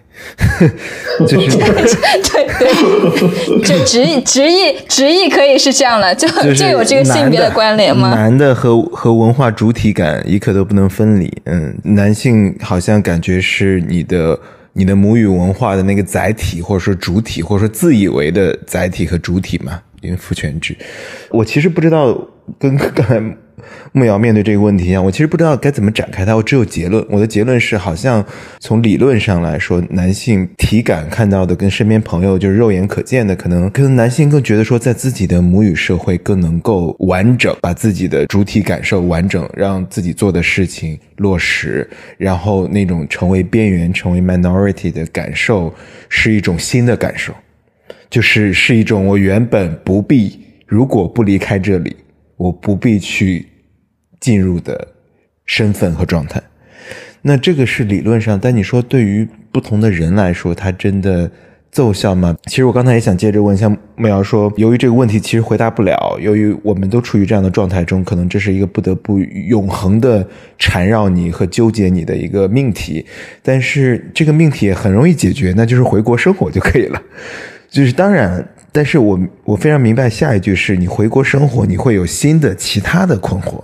其他的边缘的一种新的状态，我不知道。对我来说，好像至少我简单的答是，至少对我来说，我在国内的生活并没有主体感。虽然在理论上来说，男性作为父权制的主体，有一些 privilege，有一些更多的舞台，但是由于那种主体，我从来都不想要，就是那种主体、那种主角的角色和生活状态。是我所反感和抗拒的，因此我就没有那样一种主体感了。当然，在国外有一种新的状态，就是木瑶刚才聊到的，你要永恒的命题考虑你是谁，你的、你的、是你的定位、你的身份、你对自我的认知，你跟你所生活的这个社会的关系。但是，好像这个不好的因素，就是你感觉到你没有主体感的这种因素，跟在国内是虽然是不同的感受，但是其实是同一个性质的，并没有什么区别。但同时，你可能有一些其他的，你感觉。嗯，放松，整个人更放松的一种状态。所以说，我觉得相比之下都有问题，都有挑战，但是并没有说哪个更强烈。我觉得男性并不是铁板一块的，对不对？就是不同男性看法不同。那个克劳斯曼曾经说过，他无论在哪里，不管是什么原因，他就永远觉得自己像像个流亡者一样，他在哪里都不像家。但你可以挨个说，因为克劳斯曼是个 gay，所以可能因为他本来就是个 minority。我是同意刚才常老师说的，就是你就算留在国内，你还是会有在国内的问题，因为归根结底，你觉得自己是不是主体？你觉得自己是不是一个大众的洪流的一部分？还是你是一个异类？你是一个 outlier？你是一个问题分子，或者是一个边缘人？这很大程度上是取决于你自己的个性和你对这个世界的理解。可能男性比女性更不容易有这种感受，我不知道。可能真的，如果你是一个。铁血直男可能更不容易有这种感受，就是你是一个红星照耀的一个一个，yeah 世界的主人，那可可能是这样，但是但仍然是一个 case by case 的问题。但反过来，我觉得你们刚刚提到的性别问题有一个事儿，我觉得呃可能是一个反向的因素，就是众所周知，不管是这这么说政治不正确，的呃政治正正确不正确，但是众所周知，中国的男性在西方的 market 是不如中国女性在西方的 market 大的，对不对？所以在这个因是指，dating market。显然啊，Finally，我们进入了正题。今天的 在这个意义，在这个意义上，他他就会反向的选择出一个你刚刚说那个中国的女性更容易在外面找到一个自我的存在感。啊、而男性可能更不容易，或者说你觉得面对的竞争就更高，或者你面对的那个市场那个供需关系就更不平衡，特别是如果你在硅谷这样的一个性别本来就很比例很悬殊的地方，就更是这样。那可能就会有你刚说那个效应。但是总的说来，我觉得我们总得分清楚什么是个人的议题，什么是统计性的议题。统计性的议题你可以总结出一些规律，但是你分到放到任何一个个人身上，你还是得问他自己的感受是什么。而这东西可能是非常非常独特和难以归纳的。就是我说牧羊老师有 dating 过这个 international，没有就是非我族非我族裔的这个，没有，我非常诚实的觉得我这个不是特别 work，就是呃文化上我就就很难想象。当然我说了，这个东西体验非常个人化，首先就是因为你自己怎么理解自己，就像我我不知道你们怎么理解自己身上的中国人的身份是，当然血缘上是一回事儿，但是你是不是强烈的觉得自己跟中国文化有非常非常紧密的连接？如果是的话，你就很难想象我去，我也不能说就你就很难想象，可能你就可能对某些人来说是不现实，但对我来说不是，就是我我我无法想象我跟一个完全不理解我的文化的人生活在一起，因为那我就得把我人生中很大很大一部分抽离掉。这个抽离对我来说可能是呃，我不能说是痛苦，但它至少是一个缺失的。就好像你反过来，你也不太会愿意跟一个完全不理解你的人谈恋爱，对不对？那如果他完全不理解我的文化，他就在某种意义上是不理解我的。这个东西对我来说是一个 deal breaker，但可能不是对每个人都都是。我以前写过一个感受，就是我觉得我在美国的原野上开车 road trip 那种感受和我在中国的乡下是完全不同的。那种不同不在于你看到的东西，你在自大自然中，你并不会马上觉得这是一个什么国家，一些树、那些山，并不会标识汉字或者英文，但你还是觉得不同。你在你在你在缅因州看枫叶，你不不会觉得那是杜甫笔下那个玉露娇生枫树林的枫叶，就是它就是不一样的。然后你在南美洲，你会听到非常非常多街头的丰富的音乐，然后你会觉得这这真是一个能歌善舞的民族。中国也有中国的音乐文化，但是那是不一样。在中国，你会听到那种国家的声音，或者说是云的声音。但那个东西跟你在拉丁民族听到的声音，不光是器乐的音质不一样，而且是你觉得那个连接是不一样的。所以对我来说，这个东西是重要的。当然这，我相信这可能只是一个个人化的体验，换了一个人上，我觉得完全不重要，这只是一个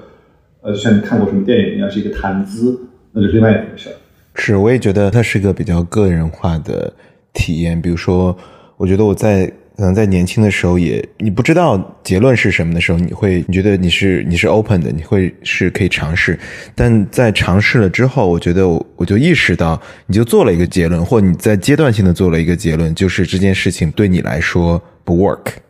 就是它的不 work 不是说它不可以存在、不可以持续，只是说它不是最好的。而如果你还有余力，或者说你认为，嗯，如果可能的话，你可能在跟更加，就像你刚才说的，更加懂自己的，就知道你之前生命中的一些很很会撩动你的一些元素的那个人，不管他存不存在，但可能那个对你来说更重要的时候，我觉得当时就做了一个阶段性的阶段性的结论，就是它也可以 work，但看怎么定义 work。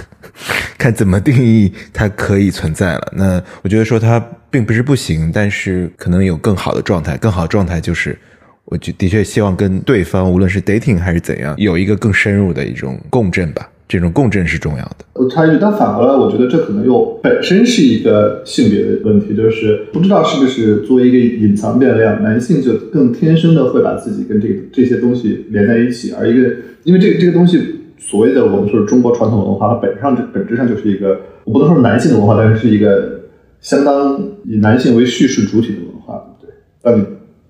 你你想到一个中国古代的呃诗人，你首先脑脑中想到的是一个留着胡子的老头的形象，对，他不会是一个女性的形象，所以很可能文化它作为一个脉络，它天生的就让男性更觉得哦，我是这个文化的一部分，然后女性就可能可能更觉得它只是一个背景。当然也跟自己觉得让自己觉得很亲切，但他没有那么本质的觉得我一定要跟一个懂得这个东西的人谈恋爱，一个我的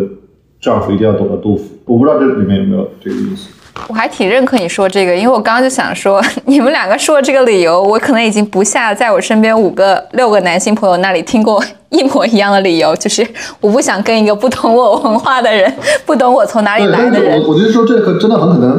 呃，你不能说它是一个借口，这可能是一个真实的感受，但是这个感受本身反映的是一个对，但但我很少从女性朋友。呃，那儿听到这样子的理由，更多的可能，呃，我觉得如果你跟一个外国人进入一段关系，肯定会陷入很多具体而微的矛盾，包括不理解。其实这种不理解，或者这种对于公共事务、对于社会的议题上感知的不同，我在上一段关系当中也体会过嘛。但我觉得女性的困境更多的是非常具体的，是具体到说。家务是具体到说情感支持，具体到说日常生活的层面，而不是一上来就非常 宏大的。我觉得你不理解我的文化，就我我觉得这个这个比较还挺有趣的。客观的数据上来说是会有一点这样的趋势，就是好像中国的女生为什么更容易跟外籍的伴侣在一起，而中国的男性没有那么容易？那我自己的体验就是。我觉得 work 不 work 这个东西，它其实最后是要去靠经营的。你们几位可能也都知道，就是我有一位荷兰的伴侣，然后我们在一起已经八年了，中间也有过一些起起伏伏。然后当时起伏的一个很重要的原因，其实是跟他对我的文化的理解不够有关系，这个我得承认。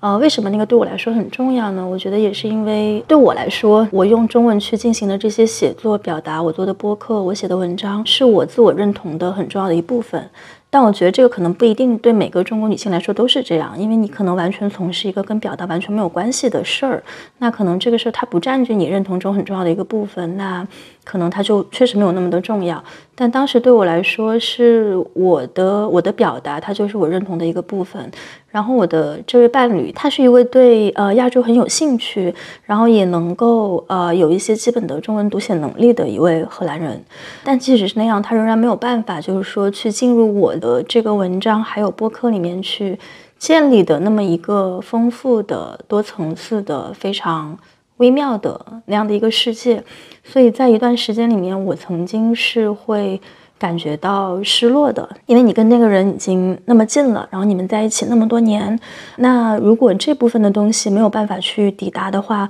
呃，要怎么办？但是后来我发现，其实感情它之所以被称为感情，就是爱它之所以被称为爱，它并不在于说爱发生的时候，我们各自手里面已经有了多少资源，我们各自已经是。互相很合适的人，然后我们就 match 在一起。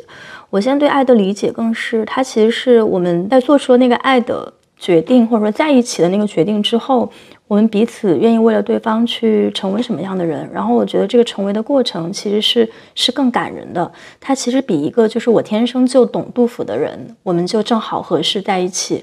那另外一个，他因为你而去读杜甫，然后他因为你而更多的去了解你来自的那个社会，他在这个过程中去做出的那些 effort。我觉得那个其实才是就是最后定义关系的东西。就关系，它并不是说两个非常 match 人在一起，然后从此以后王子与公主幸福快乐的生活在一起。我觉得关系它其实是在这个创造中，关系是你最后凝结在这个关系里面，你付出的时间，还有你付出的心力，你付出的想要去了解对方世界的努力。后来就是当我意识到不能够理解我的表达成为一个关系中的一个障碍之后，我们有非常坦白的，就是聊过很多次，然后中间也有过一些起伏，甚至分开的时候。但是我觉得最后，当我们意识到说彼此对对方来说意味着什么，我觉得他能给我提供的那种对一个关系的想象，对一个关系所能到达的那种深度，并不会因为。他不懂我的表达就被抹杀掉，然后与此同时，他后来就是会有更多的 effort 尝试去理解说我在表达中去建构的那个自己，然后我也会日常的花很多的时间去给他分享，比如说中国现在正在发生一些新闻，去让他更理解我的语境，然后他甚至会用零点五的倍速来听我们的播客，就作为一个好感人哦哦，天呐，然后他还给我们打五星好评，你知道吗？就是。然后他还帮他周围的朋友去给我们播客打五星好评。对，然后如果听众朋友们听到这里，可以顺便给我们打个五星好评。我们在这段狗粮我够了。对，还给还给我们找线下活动的场地，嗯。当然，我也不知道，就是说，呃，是不是这就会是一个 happy ending 的一个故事？但是，我觉得这个过程，我其实现在会更欣赏的是说，就是我每天在里面放进去的这个 effort，我觉得是这个 effort 抵翻了这个关系，是我们放在里面的这个努力来定义了我们的关系，而不是我们各自带到这个关系里面。的这些资源，然后来决定了我们这个关系的起点。我觉得起点可以就不用是一个特别完美的开始，但是在这个过程当中，对你们彼此呃，因为对方变成了什么样的人，这可能是一个更重要而且更难的一个议题。我觉得庆说的非常好，非常坦诚真诚。因为我觉得我之前一度觉得说，我可能不想再在，也不会再在播客上聊亲密关系了。但是我觉得我的确，我对他的理解是是加深了。所以说，你刚才说的那些，我非常有。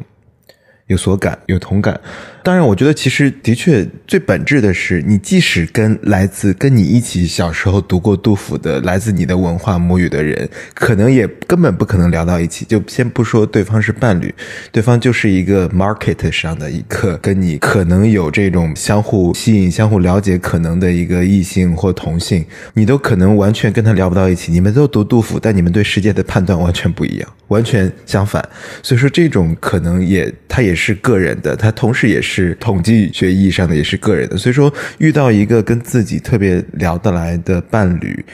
他本身可能这个困难度就超越了，无论是否来自同一个文化背景，他可能就是偶然的。还有一点是，刚才庆说了提了一句，我觉得。我其实觉得很重要，就是我觉得跟你的生活方式和你从事的职业还是有一定关系的。就是你的生活和你的从事的职业，对于你的那个文化母体、文化主体、你的母语文化的那种绑定和互动性有多强？比如说，即使在两个同样来自同一个母语的两个人，他们可能日常的沟通也不涉及文化因素，就是日常的更多的生活。你可能不会每天两个人聊到说：“哎，你今天那小说写了 二十页，给我看一下。”然后另一个人就可以快速的进入那个语言，读懂他刚写的二十页小说是什么。绝大多数人的生活场景涉及不到这个场景，但如果如果是你的职业或你从事的你的生活方式对这样的一种深度的文化化意义上的互动要求更高的话，你可能就有潜在的那个倾向，就你觉得如果对方能读懂你的微妙的和字里行间的文化意涵。更重要，我觉得跟这些变量也有很大的因素。我觉得这里面有两个不同的时间段需要拆开来说。首先，日常生活里当然不可能成天把杜甫放在台面上说。日常生活考验的是柴米油盐，考验的是你互相非常基本在生活层面上的互相尊重、互相体贴、互相照顾、互相扶持，这是毫无疑问的事情。但另外一方面，你要跟一个人在一开始在一起，你总不可能一开始就跳到这个。这个阶段，你一开始总有一个互相试探、互相打量的过程。但那个时候，你更多的看的是，呃，就像我们都知道的，今天的约会市场的工作方式一样，就是你看的是他的背景，你看的是他的某种意义上说，看他的简历是不是跟你期望的那个理想 list 有足够多的 match。这个时候，你无法无法知道对方真的是一个吃完饭洗不洗碗的人，你也你也暂时不关心这一点，你关心的是一个更抽象的概念性的事儿。那这个时候。我们刚才讨论那个问题，就会很自然的就会 kick in，就会让你意识到，OK，我跟他是不是一个聊得来的人，是不是一个有沟通的可能性的人。首先，庆刚才说的当然非常好，而且非常正确，过于正确的一句，我觉得他把其实把问题绕过去了。就是，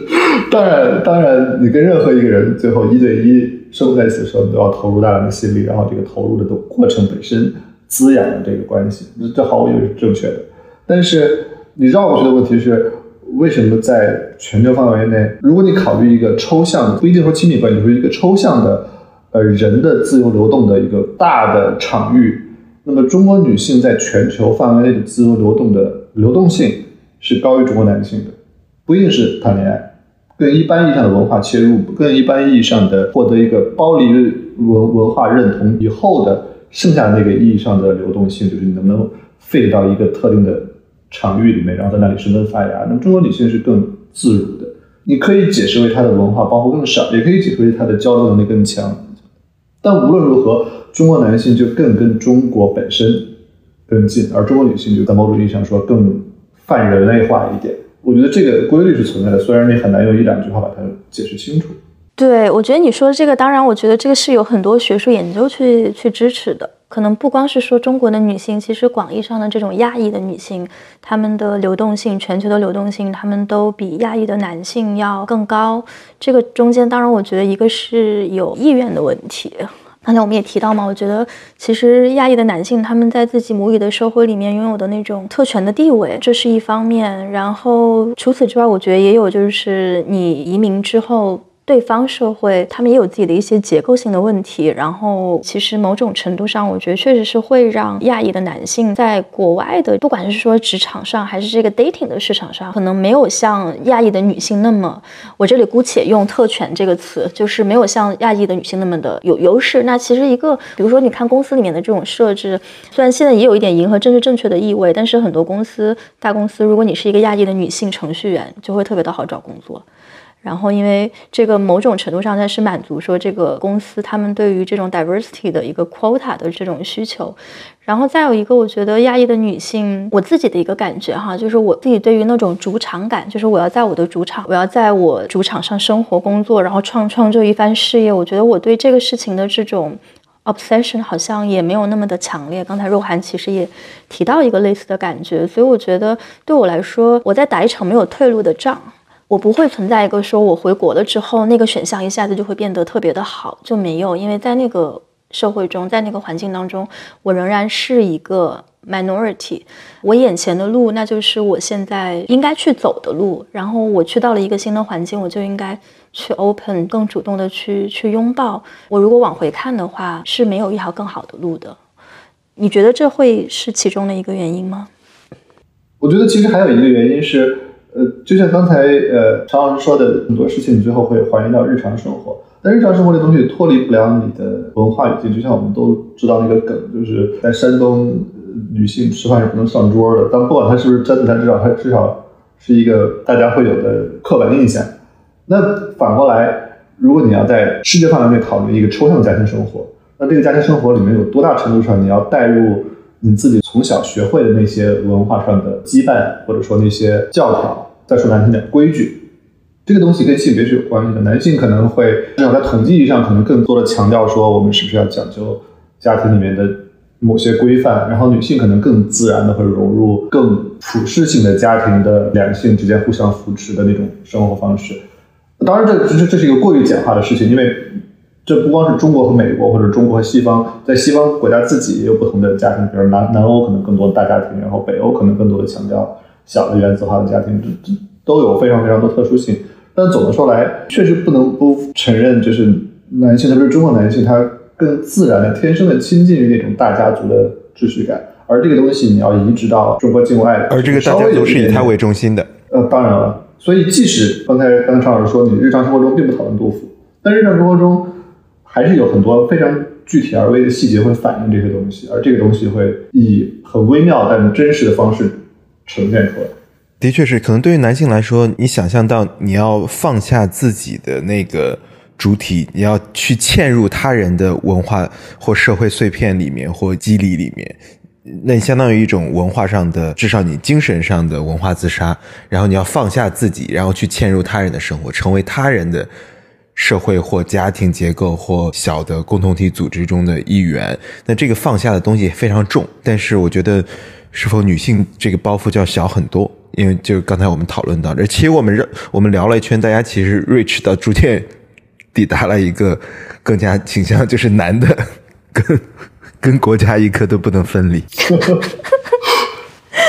我我觉得其实还有还还有一个还还有还有一个因素是语言了，我不知道你们怎么看这个，对，反正对我来说，我觉得语言是一个非常本质的因素。就是我不知道是不是真的，知道大大家常见的说法是女性的语言天赋更好。但语言这东西非常影响你的文化上切换的自由度。我一直自己非常后悔于我没有在很年轻的时候成为一个更好的英语的 writer，以至于我今天中文写的能力远远高于英文，这让我很多时候觉得非常的捉襟见肘和苦恼。我觉得如果我有更好的英语写作能力，会能做不太一样的事情。但这是没办法的事情，因为语言能力这不是你可以靠努力就解决的，它就是一个天生的坎儿。而我不能说我周围人所有男性都不如女性，但是确实好像一般说来，女性在语言问题上所面对的压力没有男性那么心理压力没有那么大。语言反映你自己的自我认同，语言反反映你的思考方式，所以我觉得这也是一个非常技术性的、非常真实的因素。特别是这点，我觉得庆刚才说你是一个记者，所以你会这样，但是我觉得不不只是记者啊，你在任何各行各业，eventually，包括大家讨论过很多次，为什么在硅谷，呃，中国人和印度人工程师都很多，但是最后印度人升到最高点的远远多于中国人。我觉得这其实是一个非常本质的问题。但其实我对于语言这个问题，也是这些年开始有的一些新的想法吧。就最开始的时候，我是觉得，那当然最理想的状况是你们俩的母语都是同一种。但我跟我伴侣的状况是，我的母语是中文，他的母语是荷兰语，然后我们沟通用的是英语，就是我们沟通的时候用的是我们双方都是第二语言的这样的一门语言。刚开始的时候会觉得有一点 limited，就是因为用英语，我觉得对我们来说，我们可以完成非常事务性的一些交流，啊，甚至也可以去，比如说做学术报告，可以去做演讲，可以就在准备的很好的情况下，甚至你去讲一个 TED Talk 都没有问题。但是当涉及到那些能够让你觉得你的情感有被抚慰到，能够打动你的语言，其实我觉得用第二语言确实会受限。但是我们现在其实日常沟通的语言，我觉得在我们经历了一个这个 switch 之后，我们现在的语言其实是三种都夹杂。就是我们如果想有效想这个，比如说聊一些非常 intellectual 的东西的时候，英语会是最主要的语言。除此之外，我也会讲一些荷兰文，然后他也会讲一些基本的中文。所以，我们日常的这个 talk 中，其实是有非常非常多的就是三种语言全是 mix 在一起的一个状态。然后我觉得，如果是一个外人听的话，可能会觉得你们这个说话这个状况怎么这么奇怪。但我后来想了一下，其实也许这才是语言应该使用的一种场景。就是我们其实是被放在一种，比如说学术性的一个语境下，我们觉得好像，比如说，如果我是一个这个 intellectual，我只有就是跟另外一个 intellectual，我们可以达到一个两个人都用对方的语言去进行学术辩论，或者说去写诗这样的水平，我们才配谈恋爱。但是后来我发现，其实现实中的这种语言的使用，特别是当你进入一个日常的关系的时候，那种语言的使用，它就是非常非常混杂的。然后那种混杂感，我现在还在尝试去描述说那种混杂感到底是什么，但它让我异常的舒服，因为我现在的思维其实，那当然中文还是我非常占据主导性的这个母语，是我最舒服、最能够表达自己的语言。但是我们现在说中文，不也是很多东西不能说吗？所以其实某种程度上，甚至在聊一些其他话题的时候，我会发现英文其实让我是一种，对我来说是一种更 liberating 的语言。然后我现在的状况就是一种三种语言就是夹杂的一个状态，所以那个好像其实我们现在这样讲话的一个状态，其实就是您对于我现在状况的一个反应。我不知道我有没有表达清楚。嗯，我觉得你表达清楚，但是我觉得你绕过去了我刚才想表达那个论点，因为对你来说，你说英语，然后你的伴侣说英语，你并不会觉得特别别扭，他也不会觉得特别别扭，他不会觉得特别别扭的首首先原因，我们都知道欧洲人说英语没有什么太大压力，对不对？那你反过来，你设身处地替一个中国男性想一想，如果他。用英语来谈恋爱，不管他的伴侣是英语母语还是一个荷兰人说英语，他在说英语的时候那个不安全感是很大的。如果他自己语言天赋不是足够强的话，而语言这个不安全感会非常非常深刻的影响到你的 behavior。语言这个像拐棍儿一样，就是当你失去了那个你在母语中游刃有余的那个自如度的时候，你就会进入一个更 defensive 的状态。当然，有的时候它也提供另外一层安全感，如你所说的，当我们讨论。某些敏感议题的时候，你可能反而觉得英语更好。而且我不知道你们有没有这样的经验，我自己有的时候跟我的朋友，如果他对方不可能是中国人，但如英语水平很好的话，我们聊天如果聊到一些非常微妙的话题，不一定是政治性微妙，也可以是情感性微妙的话题的时候，也会用英语，因为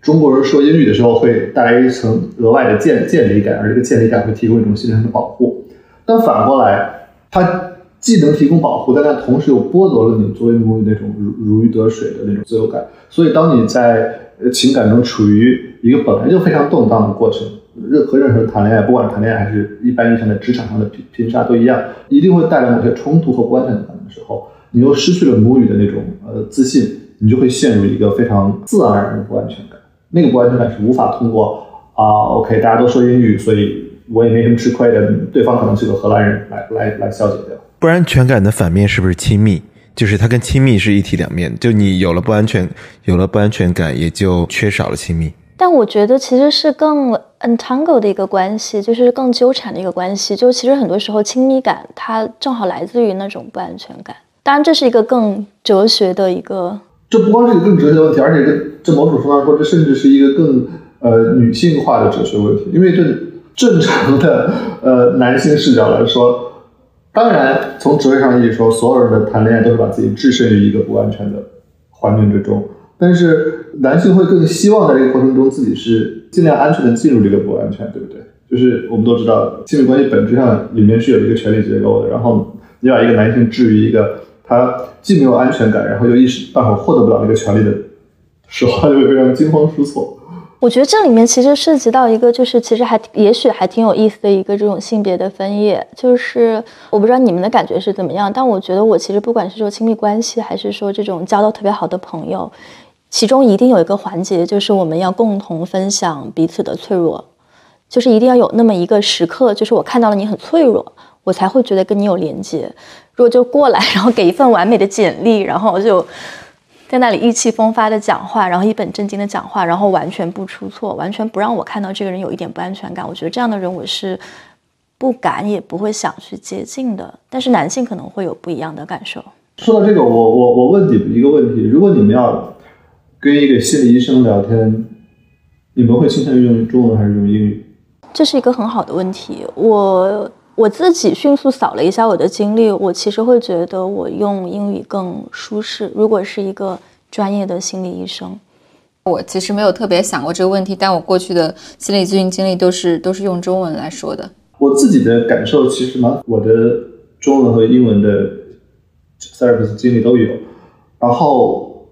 我一开始觉得英语更安全，因为英语。你是在用一种操作性的语言来描述自己，语言带来那个建立效果会，特别是一开始你进入 therapist 这样一个不太自己不太熟悉的这么一个需要把自己打开的过程的时候，英语是更让你觉得安心的。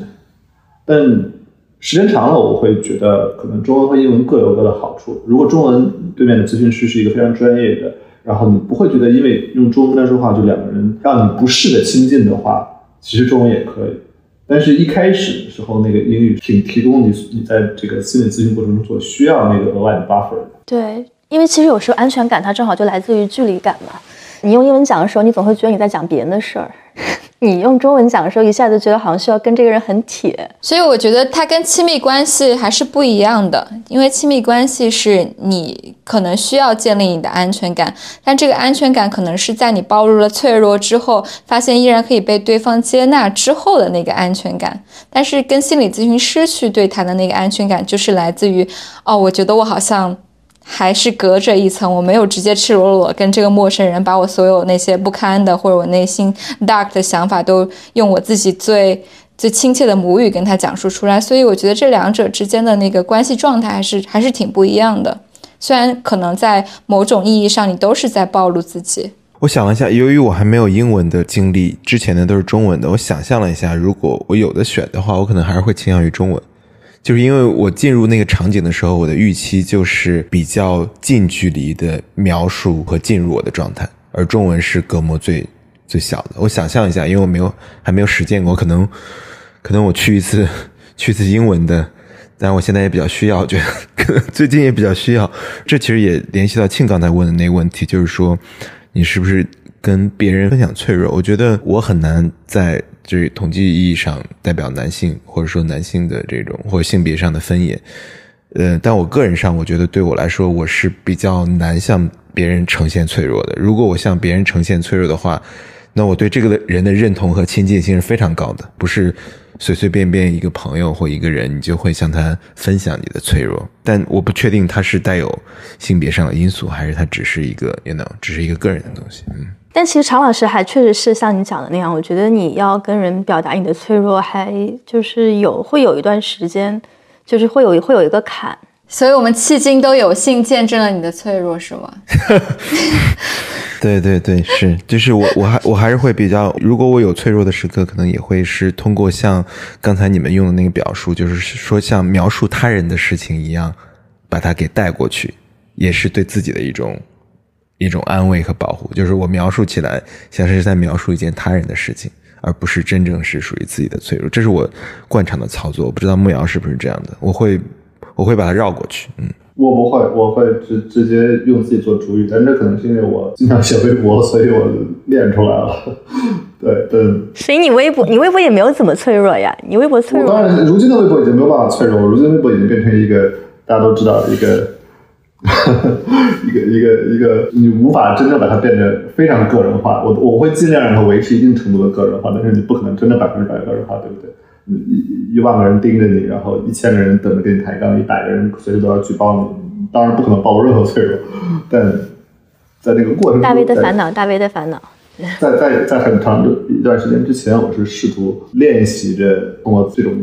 自我表达的方式，更真实的。讨论自己，但是我觉得是这样，大家都知道一个很常见的，也可以说刻板印象，也可以说统计规律，就是中国男性被训练的不太表达自己，对不对？至少我们这代人可能好一点，但是我们这代人普遍的抱怨，我们的父亲不太表达自己。当当你描述一个典型的中国家庭的时候，父亲是一个父爱如山，但是他不怎么说话，然后他对你的感情表达通过非常生硬拙劣的，比方说给你偷偷塞点钱，但是他他不知道该怎么说我爱你。这个东西是真实存在的，我们也都继承了这个东西。我们这一代人可能没有那么怯于说“我爱你”了，但是你要说大家变得多么善于表达自己，那也没有。但反过来，我们 本来也就是第一代有这种向陌生人吐露脆弱的需求的人。此前的人生那个社会结构也不太允许这种事儿。父母那代人他们社交的对象是单位同事、是居委会、是家属院儿，这个东西也不太适合表达脆弱，或者是住在一个筒子楼里，对不对？呃，我们今天有了原子化的社会，然后你会选择性的挑一两个至交好友，然后你会跟他暴露自己。这我们本来就是开始有这个需求的第一代人，所以最终这个规律会呈现出什么样子，这这可能要再过几代人才会知道，是不是真的男性不不太擅长这个。但我觉得我能感受到的某一种观察吧，可以这么说，就是我发现那个木瑶老师今天在讲一些问题的时候，就是比较。经常的、频繁的使用了，就是中国男性这个 phrase 啊？难道不是这个？那是你、你、你们在讨论这个问题啊？我今天的主题和标题就是男的漫长的省略号。对对，当然我们节目里面其实讨论过很多，我觉得作为这个女性，特别是在中国女性的一些一些脆弱啊。但是今天就是在你的这个 phrase 当中，你的这个 narrative 当中，我我能感觉到，就是那在中国社会里，包括刚才你提到的，可能作为男性的一些成长的过程中受到的一些教育，然后社会对你的一些期待，包括你你接受到的这种训练，让你能在一些特定的环境下感到舒服，但在另外一些环境下可能不那么容易感到舒服。我觉得这个其实也是挺值得反思的一件事儿，就是说。比如说，我们成长过程中的那些东西，我觉得不管男性女性，其实都是需要去回看，就是哪一些东西其实它最后就滋养了我们，但哪一些其实到最后变成了某种负担。所以，其实我想接着我们在早前聊到的另外一个话题，就是关于安全感。我其实很想知道，就对你们几位来说，安全感的来源可能会是什么？我们也刚才说到了，比如说像融入这样的话题，那我觉得其实融入它之所以还会成为一个很有吸引力的选项，正好就是因为它能在某种程度上给你提供安全感，或者某种可见的这种归属感。它当然不是我觉得安全感这个话题的全部。那有一些人可能会从你的身份、从你的国籍、从你的性别、从你的工作、你的阶层、你的薪水、你的亲密关系里面去找到这个安全感。那有的人可能就是自己跟自己待着就觉得挺安全的。但我自己是还蛮想听你们几位聊一下这个话题的。就在你个人的层面上，我们如果不去扯那些非常宏大的世界，不去扯，就是比如说一个固定的 category。他应该怎么样？就回到个人的层面，做什么样的事情，拥有什么样的东西，会让你觉得是安全的，是有安全感的。我必须 comment 一下，我们今天的不安全感很大程度上就来自于这个世界，所以你不可能把它完全逃逃避掉，对不对？就来自于这个世界。对，那现在对我们现在聊的是说，那你在个人的层面上，你怎么样去 cope 这个事情呢？我我可以说我自己的感受是，如果说我有什么安全感的话，我其实不确定我是不是真的有，但如果我有的话，可能是。当我真的面对世界的不安全的时候，当我需要去克服这个不安全的时候，我能够跟我身边的人更好的连接。但这东西是一个非常动荡的事情。首先，你不确定身边是不是总有合适的人。我自己很幸运，我在人生的几乎每个阶段身边都会有一些好朋友。但这并不是一个客观规律，这并不是天上给的。并没有任何一个自然规律规定我身边一定得有好朋友。所以，如果我身边没有好朋友，我该怎么办？我其实不知道。但是，那对我来说，我通过与人连接的这个方式来消解掉我面对这个世界上种种啊，我们今天都知道的这个这个糟心的世界的种种因素的带来的抑郁和痛苦和自我怀疑和失落和自己信念的崩塌等等等等，你只能靠通过和人的交流。甚至有时候是不厌其烦的一遍一遍，像是西西弗斯一样，不断把石头推上去，它又掉下来，但你还在推一遍的这么一个过程来消解这个东西。所以我觉得，就说这东西提供安全感，只是说它能够以某种程度上抵消掉那个不安全。它是不是真的让我觉得更安全了，我也不知道。但是这是我能做到的最好的东西。嗯，我觉得对我来说就是。就是我今天转的那个关于政治性的 emo 的一个解决方案吧，就是做具体的事情，爱具体的人。那这个爱具体的人，可能跟木瑶老师刚刚提到的，跟身边的人产生一些有意义的连接，肯定是你感觉到你还。在一个社群当中，你身边还有能够理解你的朋友，有能够听懂你说话的人，有人跟着你一起悲伤，一起快乐，这个事情可以是成为安全感的一个来源。然后第二个，我就是觉得，嗯，夺回一点点对自己细微生活的掌控感，就是可能你无法控制这个宏大的生活、宏大的世界，但是你能够决定今天早饭吃什么，然后今天怎么样去度过这一天的时光。啊，我今天就是早上起来情绪也不是特别好嘛，然后我就骑车经过了那个家附近的公园，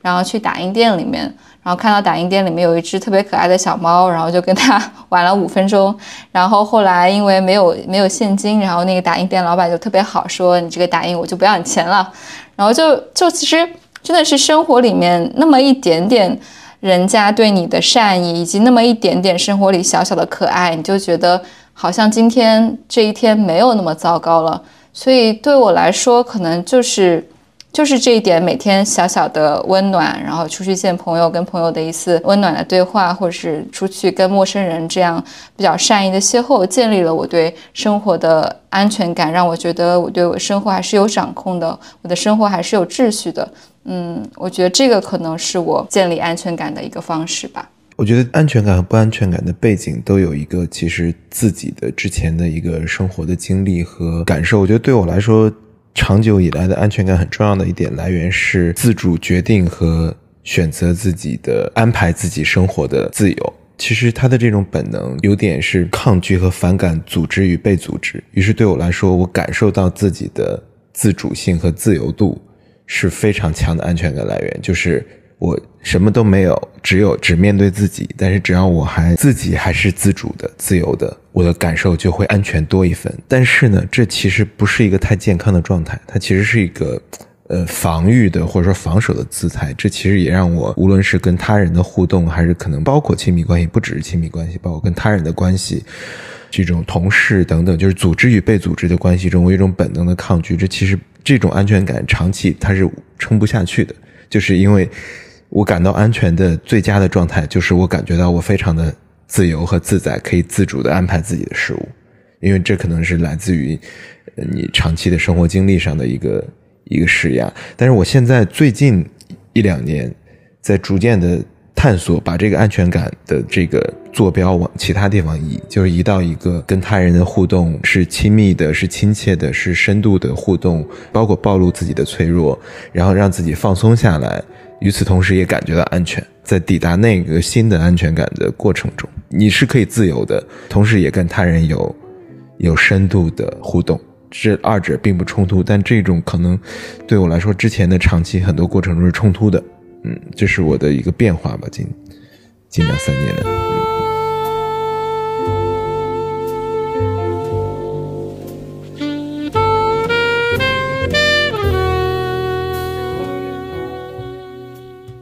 其实差不多，我们要不要就差不多录到这里？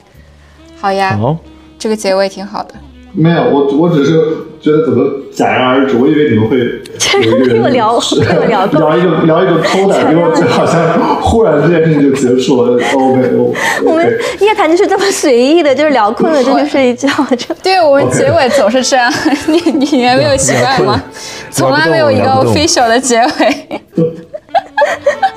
没有没有没有。而且你那边是不是都没有夜谈的感觉？我们这里是真的都是很夜的，我们现在都真的我这里正好在正好在入夜，我之前是在一个很亮的房子里面，但是现在外面所以他刚刚聊聊入戏，然后我们戛然而止。你刚醒是吗？你刚醒，就不是我，我从电电脑前面一抬头，然后发现周围一片漆黑，然后我家里没有开灯，所以哦，好孤独啊！